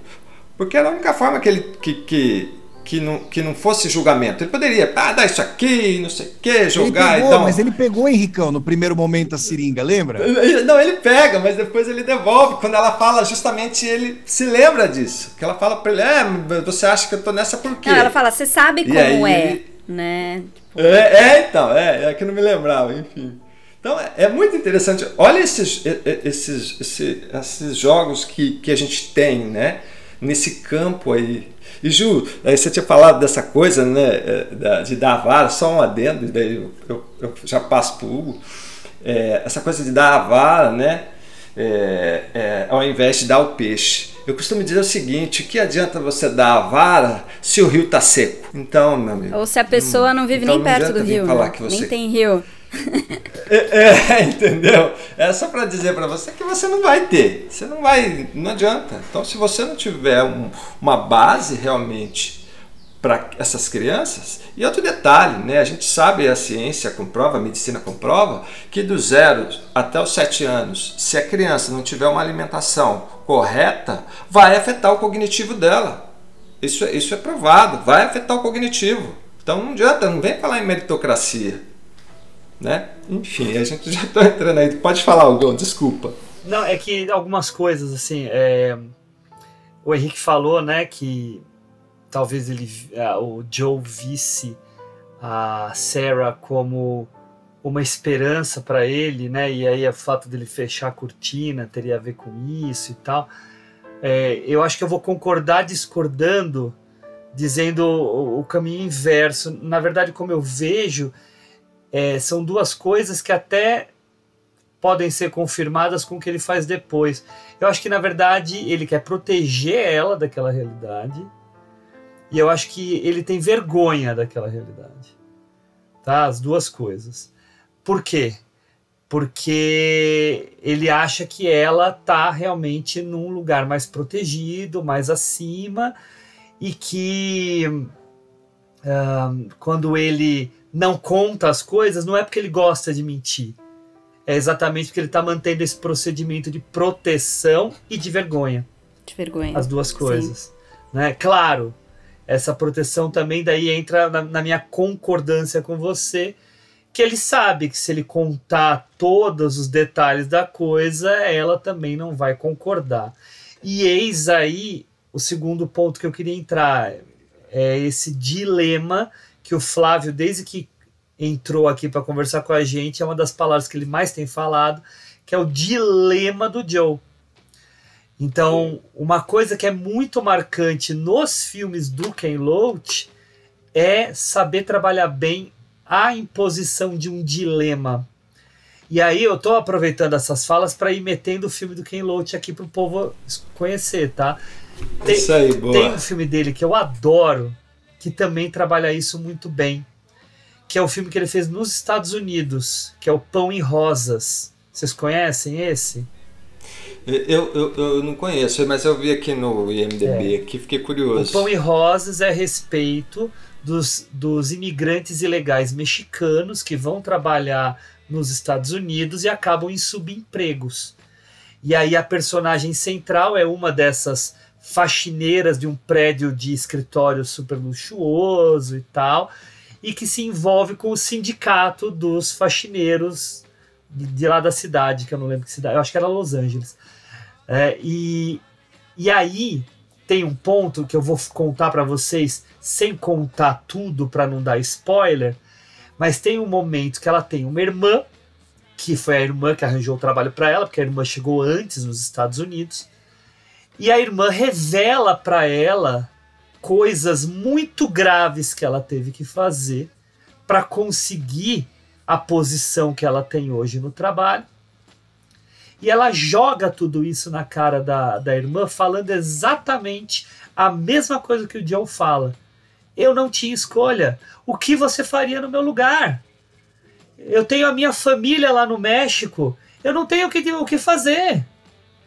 Então eu fiz isso, isso, aquilo, aquilo, outro, por causa de vocês. O que você faria no meu lugar? Flávio quer falar. Fala, Flávio. É só uma colocação. Quem tá no, quem tá no, quem tá no cume da montanha como Pôncio Pilatos pode lavar as mãos. O Ken Loach está posicionando as pessoas em situações em que elas não têm como lavar as mãos. Quer dizer, ninguém gostaria de fazer É. essa dimensão da personagem mexicana ou tá no lugar dele ali.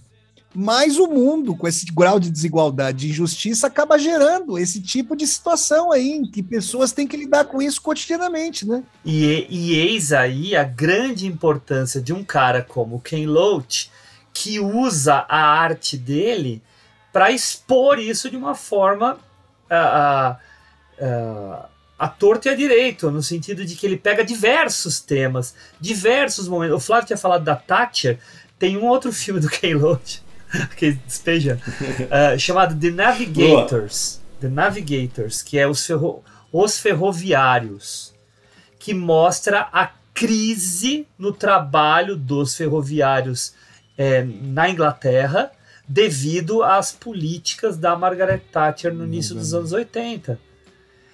Fala, Flavião, pode falar, fica à vontade. Só, assim, a única, única pontuação que eu faria, ele tem escolha, mas são horrorosas.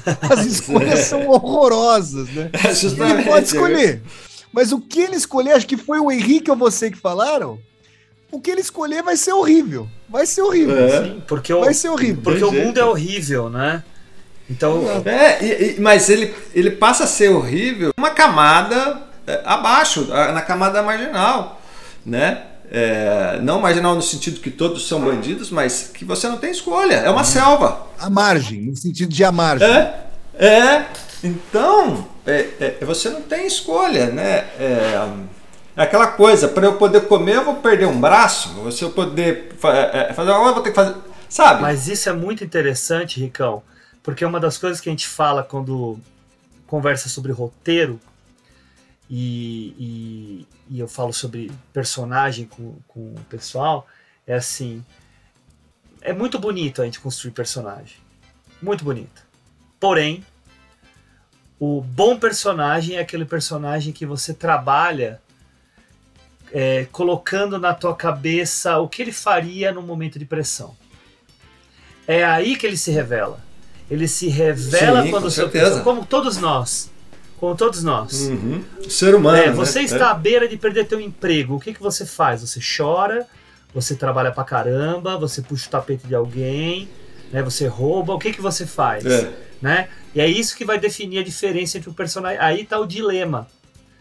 Então é, é, é, é esse, essa grande ética dos personagens dele que a gente vai ver ser colocada em xeque dentro das histórias que ele formula. E isso tem muito a ver com a mestria do Paul Leverett, que é advogado, que é um cara super ilustrado, em construir. E filósofo isso, também, né? parece que eu li Filósofo aqui. também? É advogado e filósofo Coitado, também. né? Então é, ele consegue é, trazer isso pra gente de uma forma até, como eu disse antes, simples. Simples, mas que É, faz então, todo sentido. sem ser simplório, é. E é isso que é interessante, porque Ele citou, ele pega uns pontos cegos, ele pega os pontos de antinomia e ele traz aí o centro do filme para essa questão. Beleza, ele pode escolher, ó. Ele vai fazer o seguinte: ele não vai fazer a, a trambicagem, ele vai seguir, ele vai tentar seguir uma vida acidentada, ele fica com a moça, só que ele vai carregar o fantasma do cara morto ali nas costas dele. Ou então ele continua a fazer, pode ser preso, puxar a cadeia, o diabo a quatro. Perder a não moça. fica com a moça, é nega. Exato. Quer dizer, olha a, a situação dele. Ele, ele quer sair. Eu vou até puxar. A gente falou do poderoso chefão já aqui do podcast. Me lembrou isso aqui, me lembrou, com guardadas todas as diferenças, uma fala do Michael Corleone. Tem nada a ver. Michael Corleone tá no topo da sociedade, no topo da trambicagem grossa mesmo, né? Essa aqui é a pequena trambicagem. Ele é muito, tá ele é chefe do Bagoa, assim, fácil. Mas ele fala assim: quanto mais eu tento sair, eu lembro até a frase dele em inglês: They pull me back in. Eles me arrastam de volta aqui. Então, é uma situação parecida, com todas as diferenças, mas ele quer sair Mas é. e não consegue. É a, fa- a famosa Hum. sinuca de bico, né? Exato, exato. É, é todo jeito, filme né? De, é legal. de ação do Último Job. Né? Um Aham. John Wick da vida, uma coisa assim. Ah, eu quero sair, eu não tô mais nessa vida, eu não sou mais um assassino, não sou mais um policial, não sou mais seja lá o que for o, o personagem. Mas sempre tem uma outra coisa que te puxa de volta, sempre tem algum, alguma dívida, alguma chantagem que podem fazer com você e tal, não tem jeito. Só que aqui Não, é uma e- esfera mais intimista e realista. realista.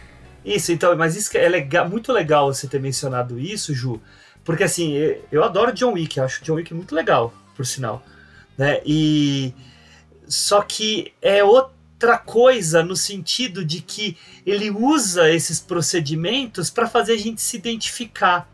Claro que quando tá num John É. Wick da vida, a gente se identifica naquele momento do filme porque está imerso na história. Mas no caso de um filme do Ken Loach, e aí no caso do Meu Nome é Joe, é algo que assim até nos assombra, até nos, nos causa pesadelos, porque pode acontecer. Né? Pode Sim, acontecer. Ele, sim. pode, ele tá lá, espreita. Né? O John Wick não É, vai acontecer com a gente. É. Mas o, Você tem o essa tranquilidade de ser aquela violência muito falsa, muito distante, né? Você se diverte até. Eu acho que é interessante a gente falar da probabilidade, né? né? Isso acontecer muito maior numa camada baixa, né? Do que numa camada média é, ou alta, né? E, e isso é muito interessante, né? Porque ele escolhe esse campo, ele escolhe esse lugar, esse terreno, e aí é ali que ele vai trabalhar esses personagens com a temática que ele põe pra gente, né? Da dificuldade, da tentativa de sobrevivência dessas pessoas, né? Tá, né? É só, só comentar essa, essa ideia, assim, de que, tipo, ah, isso tem muito mais probabilidade de acontecer nas camadas mais baixas. E aí eu, eu coloco uma, uma ideia meio polêmica, assim, que, tipo, né, a gente pode criticar o fato de que a gente só conta essas histórias trágicas quando a gente vai falar dessas pessoas, né? Então a gente já associa, né, as pessoas mais pobres à sobrevivência, dificuldade, uma vida quase selvagem, assim que você não tem escolha, você não tem, né, não sobra muita coisa. Então tem esse lado aí que se a gente for pensar, assim, é, é complicado. Mas por outro lado, o que o Ken Loach consegue fazer é fazer todo mundo se identificar com esses personagens, né? Então ele tá mostrando uma realidade que, ai, não, é uma realidade, ok, não exclusiva, mas ali tá, tá inserida nesse contexto que não é necessariamente o seu, mas ele foca nos personagens de um jeito que você consegue se identificar com um, com o outro, num, num nível bastante pessoal, então você sai com essa sensação de que poderia ser com você, mesmo você não estando inserido naquele contexto. né? Sim, então É, sim. um, é um mérito bastante grande dele conseguir fazer isso. Com certeza. Com certeza. Não, e, e pensando nessas. ah, nesses dilemas e nessas situações muito corriqueiras e de algo que se dá e que de alguma forma né, poderia. Eu não, eu não tô sabendo introduzir direito. Enfim, tem um filme dele que, que mostra uma situação que é muito difícil que é aquele apenas um beijo em que tem uma menina branca, britânica, lindinha, loirinha, que namora um palestino. E aí o pai dela pega os dois se beijando. E aí se deflagra, né? E aí outra camada trabalhada pelo, pelo Ken Loach, né? se deflagra também. Vou atender meus pais, minha família, né? Ou mantenho esse meu amor que apareceu aqui, que já é algo um pouco mais convencional que a gente vê em muitos filmes, né? Mas que também ele aborda. Então tá vendo? Todo momento esse esse incômodo vai ter que surgir, né? Esse incômodo tem que aparecer. Vamos encaminhar para o nosso final, pessoal? Eu acho que já conversamos bastante sobre o filme. Queria perguntar para vocês últimas considerações aí, se o Flávio quiser começar, fala, dar um fecho aí na fala dele. Fique à vontade, Flávio. Olha, é, eu, eu gosto de. Eu gosto. Olha, quero até sugerir, se vocês quiserem, é, eu participo toda sexta-feira lá do Tríptico 247, na TV 247. A gente acabou de falar do Kieslowski, do grande Krzysztof Kieslowski, que eu adoro. A gente falou, ficou 10 semanas falando dos 10 filmes do Decálogo. Foi sensacional. Se um dia vocês quiserem falar do Decálogo, eu, vocês vão ver porque eu estou falando do Kieslowski já, que tem a ver com o que eu vou falar do Ken Loach, esse seria sensacional. Eu adoro, eu adoro o cinema do Kieslowski, acho que o Kieslowski está no meu panteão. E assim, o que eu gosto é, de ver lá no Decálogo é, nos dos episódios mais bem realizados, é uma narrativa compacta que faz uma fusão com as grandes questões filosóficas, ou seja, forma e conteúdo estão tão amarrados que você consegue ver uma força de que a, a, a questão social, política e filosófica, o dilema moral, está completamente costurado com a questão da, da luta de classe, das diferenciações de classe, das questões sociais, e você tem um, um filme bem amarrado. A minha única ressalva, como eu disse, é a formação dessa personagem, que para mim é ótima, a Sarah. No mais, com relação ao dilema moral dele, com relação ao fato de ele naufragar no álcool no momento mais. Até isso, até essa montagem de ele estar tá alcoolizado para pro suicídio acontecer, não é uma coisa artificialesca, é uma coisa interessante que a gente sabe que é um recurso narrativo que é utilizado, mas que está completamente colado há um dilema do cara falar: meu, eu já tinha um problema com o alcoolismo, eu não suporto olhar a realidade porque eu fui abandonado, o amor que eu, que eu tinha, e eu não consigo escolher, e essa moça, ele acha, lógico, que ela não consegue ver que ele não consegue escolher, ele pede perdão, ele ajoelha diante dela. Então, chega ao ponto dele falar: eu preciso estar alcoolizado. E nesse momento, que a, a, Juliana pegou momentos muito singelos dele do Liam colocando uma foto, travesseiro. Pra, é muito bonita essa, tem muita singeleza, muita delicadeza no filme. E nesse momento ele vai morrer. Então, assim, o que há de tensão shakespeariana, moral, é, moral e social ao mesmo tempo, é maravilhoso nesse filme. Então, eu realmente considero o Ken Loach aí um grande mestre. O Hugo tem total é, é, razão em dizer que ele é assim. É, eu entendo totalmente o Kenote no panteão do Hugo aí, porque é um grande mestre mesmo. Foi uma satisfação enorme conversar com vocês sobre esse filme.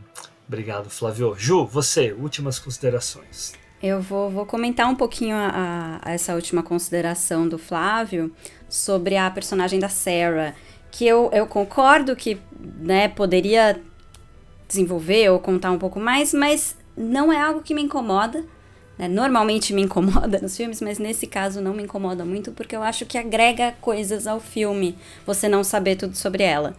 Você saber que ela tem algum passado, que ela tem alguma coisa, que ela tem um indício de uma dor própria dela, mas você não dizer qual é, porque meio que te obriga a, a, empatizar com essa personagem ou a aceitar as atitudes dela sem conhecer necessariamente ela ou as motivações dela. E aí quando você fala que Uh, o Joe acha que ela não consegue ver, que ele não consegue escolher, né? Ele acha que ele não, não tá sendo compreendido. Talvez ele também não esteja enxergando que ela pode ter outros motivos, né? Que não seja só por causa dele que ela fugiu, mas por causa de um trauma dela, né? Então essa, essa incomunicação dos dois, eu acho que também entra como uma questão do filme, assim, pra gente pensar, né? Porque ele tá falando de pessoas, de humanos, e as pessoas muitas vezes não se compreendem, porque não conhecem tudo umas sobre as outras, né? Então, eu acho que isso de você não saber tudo dela até que agrega um pouco ao filme nesse sentido, assim, de, de deixar ele mais realista ainda e mais humano. E só colocando uma curiosidade absolutamente nada a ver aqui para quem tá ouvindo a gente, o Peter Mullan lá que faz o Joe, ele tá no Senhor dos Anéis na série, na série do Senhor dos Anéis da Amazon Prime, ele é o rei dos anões. Aliás, ele fez um monte de coisa, né, conhecida. Enfim, Harry é Potter é também. Harry Potter, mas é um personagem mais secundário, né, do, do Harry sim, Potter. Sim. Mas ele fez várias coisas. Ele é muito bom, né? Ele realmente carrega o filme nas costas. Não, ele é incrível. Mesmo os- o elenco todo sendo bom, acho que ele, ele faz a diferença ali, trazer toda essa sensibilidade do personagem, né? Esse, essa coisa dele estar sempre tendo que se segurar ou ter medo dele mesmo, né? Ter medo do que pode acontecer com ele no dia de amanhã, enfim. Mas, em suma, gostei bastante do filme, assim. Do Ken Loach, eu go- gostei mais do Daniel Blake. Acho que me... Ficou mais comigo depois, desculpa, Hugo. So Não, mas é obra-prima dele. Mas é maravilhoso, o- exato, é difícil de comparar. Então eu já tava num dá. patamar muito alto, eu assisti e falei, ah, legal, interessante, rende discussão, mas não sei se é um filme que fica tanto assim comigo. Mas mais vale. é, Tem tudo que tem de bom no Ken Loach tá nesse filme também, né? Todas as questões dele, o jeito dele, o estilo dele. E também lembrar que é um filme bem mais antigo, né? De 98, né? Até o Daniel Blake, que é 2016, se eu não me engano, ele já também evoluiu muito e trabalhou muito e tal. Então faz sentido que seja superior. Mas é isso. Valeu o papo. pessoal. Boa, Ju. Ricão, tu. Pegando agora então a minha, a minha parte final, que eu vou pegar um pouquinho do- da, do- da fala do, do, do Flávio, da consideração dele, que bem no momento quando ele, ele, ele vai lá falar com a Sarah, que ele, que ele ajoelha, pede perdão e que ele não vai fazer aquilo, e aí ela fala que não, porque, né, enfim, é algo é muito errado que ele está fazendo e não sei o quê. Ele fala uma coisa que ele, ele fala três vezes, se eu não me engano. Ele fala: não, isso não é justo. Isso não é justo. Isso não é justo. Então, ou seja, é, o- é, é, é, é a personagem reclamando, né, dessa questão dos dilemas dele que tanto nós, que todos nós aqui apontamos, né? É, e, e, e da ajuda ela até comentar essa coisa da personagem da Sarah.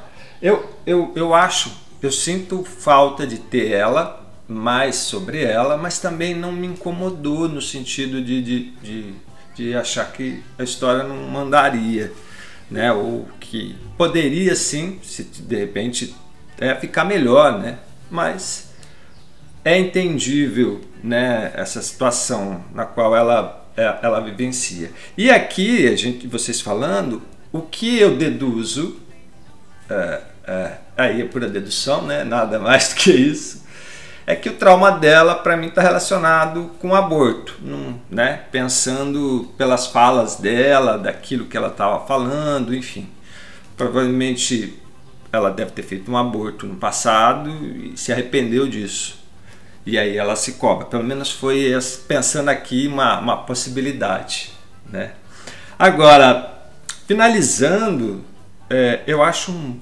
Eu já tinha gostado quando vi, tempos atrás, enfim.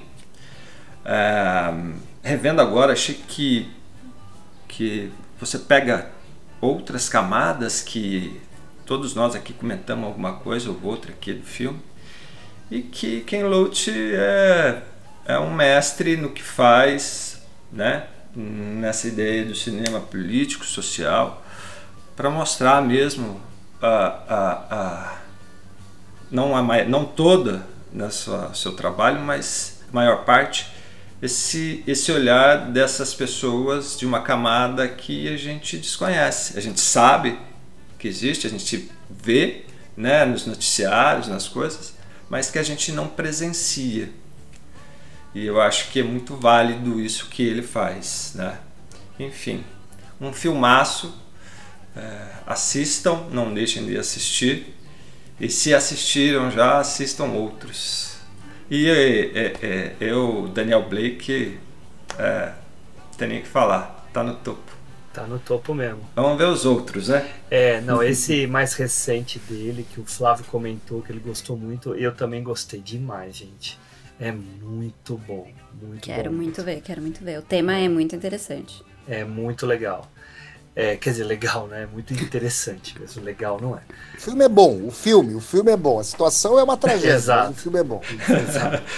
Eu queria aproveitar a fala da Ju, que comentou do Peter Muller, e eu esqueci de com- comentar sobre o ator que faz o Shanks, que é o melhor amigo do, do Joe. É o Gary Lewis, que é um cara que, a partir desse filme, acabou indo fazer filmes mais famosos. Eu acho que de todos, ele é o cara que teve filmes mais importantes. Então ele foi fazer o Gangues de Nova York. Ele era um secundário no Gangues, mas é a que aparece muito.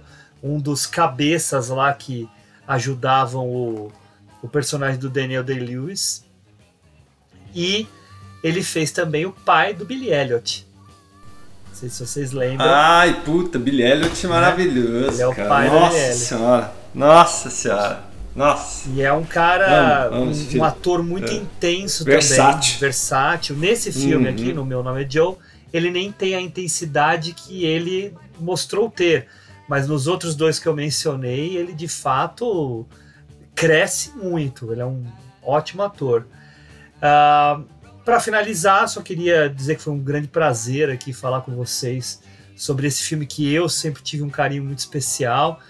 É, é um filme que, para os desavisados, é um filme muito simples. Uma historinha. Ah, não, é sessão da tarde. Não, sessão da tarde para quem não assistiu direito. Né? Assista direito. sessão da tarde, gente. Eu fui Né? ver isso antes de dormir não conseguia dormir de jeito nenhum. Pois é, porque você é uma mulher muito inteligente. Mas ah, tem gente que ah, vê um filme desse que não tem nenhum arroubo, não tem grandes atores conhecidos, né?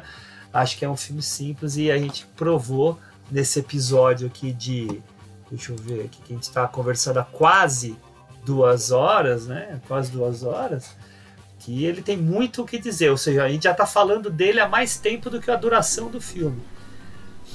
Uhum. né? Então, É ah, um filmaço mesmo. fica a sugestão aí de- do pessoal assistir os filmes do Ken Loach, né? O, o, o Flávio comentou, né? Que sim, de fato ele tá no meu panteão. Acho um diretor que não é um diretor que trabalha a linguagem de forma ah, com um cuidado estético muito refinado. Tem, tem um documentário chamado Um Filme de Cinema, que é brasileiro, por sinal, dirigido pelo Walter Carvalho, né, o fotógrafo Walter Carvalho. E um dos caras que ele entrevista é o Ken Loach. E o Ken Loach fala que ele acha, é, tanto ele quanto o Herzog pensam coisas parecidas, que o, o, o fato de se fazer storyboards é coisa dos covardes. Por que, que ele fala isso? né? Ele fala isso porque para ele cinema não é um planejamento 100%. Ele tem muito daquela visceralidade da história a ser contada set. e do set de filmagem, né, onde está se contando essa história. Então isso diz muito sobre ele. Diz muito sobre o que ele pensa ser cinema. Não tem um jeito só de se fazer, né? O, o- cada um faz do seu jeito, né? O Herzog pensa muito parecido que com ele, né? E não é à toa que o Herzog é um anarquista do cinema, mas ahn, é um cara aí para o pessoal conhecer, tá?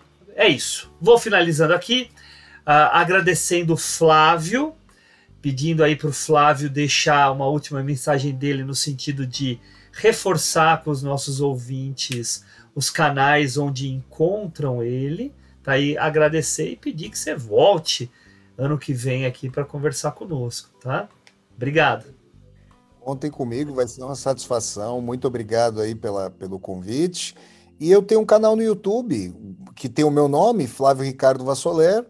E é- lá, vamos dizer, tem as minhas páginas, Instagram, Facebook, Twitter, mas lá no meu canal, né, eu ministro aulas sobre eh, literatura, falo sobre cinema também, filosofia, política, geopolítica, história. Então, transito psicanálise, eu transito por essas áreas aí de muito interesse. Já tem muito trabalho lá, muito vídeo, é, atividades diárias. É um canal que tem pouco mais de dois anos aí, felizmente crescendo bem.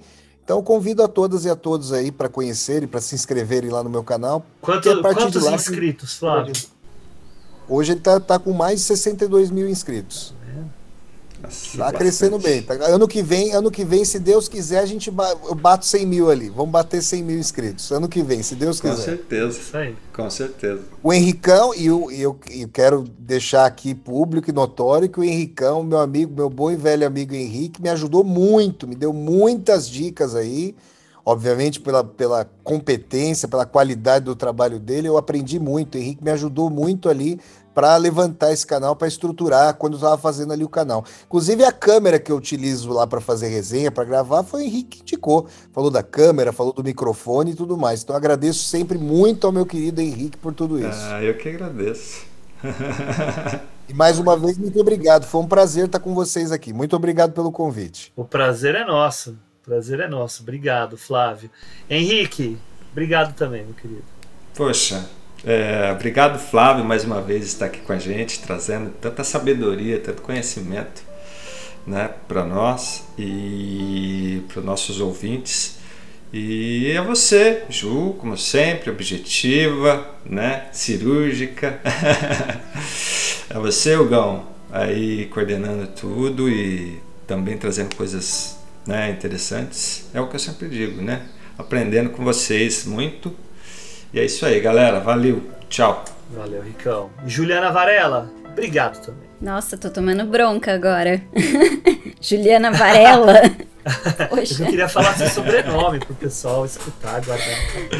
Não, não, obrigada, gente. Obrigada, Flávio, pela presença de novo. Sempre bem-vindo aqui. Já sabe que vai contar com você ano que vem em algum episódio. A gente não tem nem ainda a lista dos que vão ser, mas um vai ser com a sua presença. Obrigada, Hugo, e obrigada por escolher o filme também, fazer ver um filme novo que eu não tinha visto ainda, para variar. Obrigada, Henrique, também pelos comentários. É sempre, sempre gostoso conversar aqui com vocês. E, e é isso, espero que o pessoal goste dessa conversa também. Também espero, Ju. Então, obrigado aos nossos ouvintes, obrigado aos três novamente e tchau!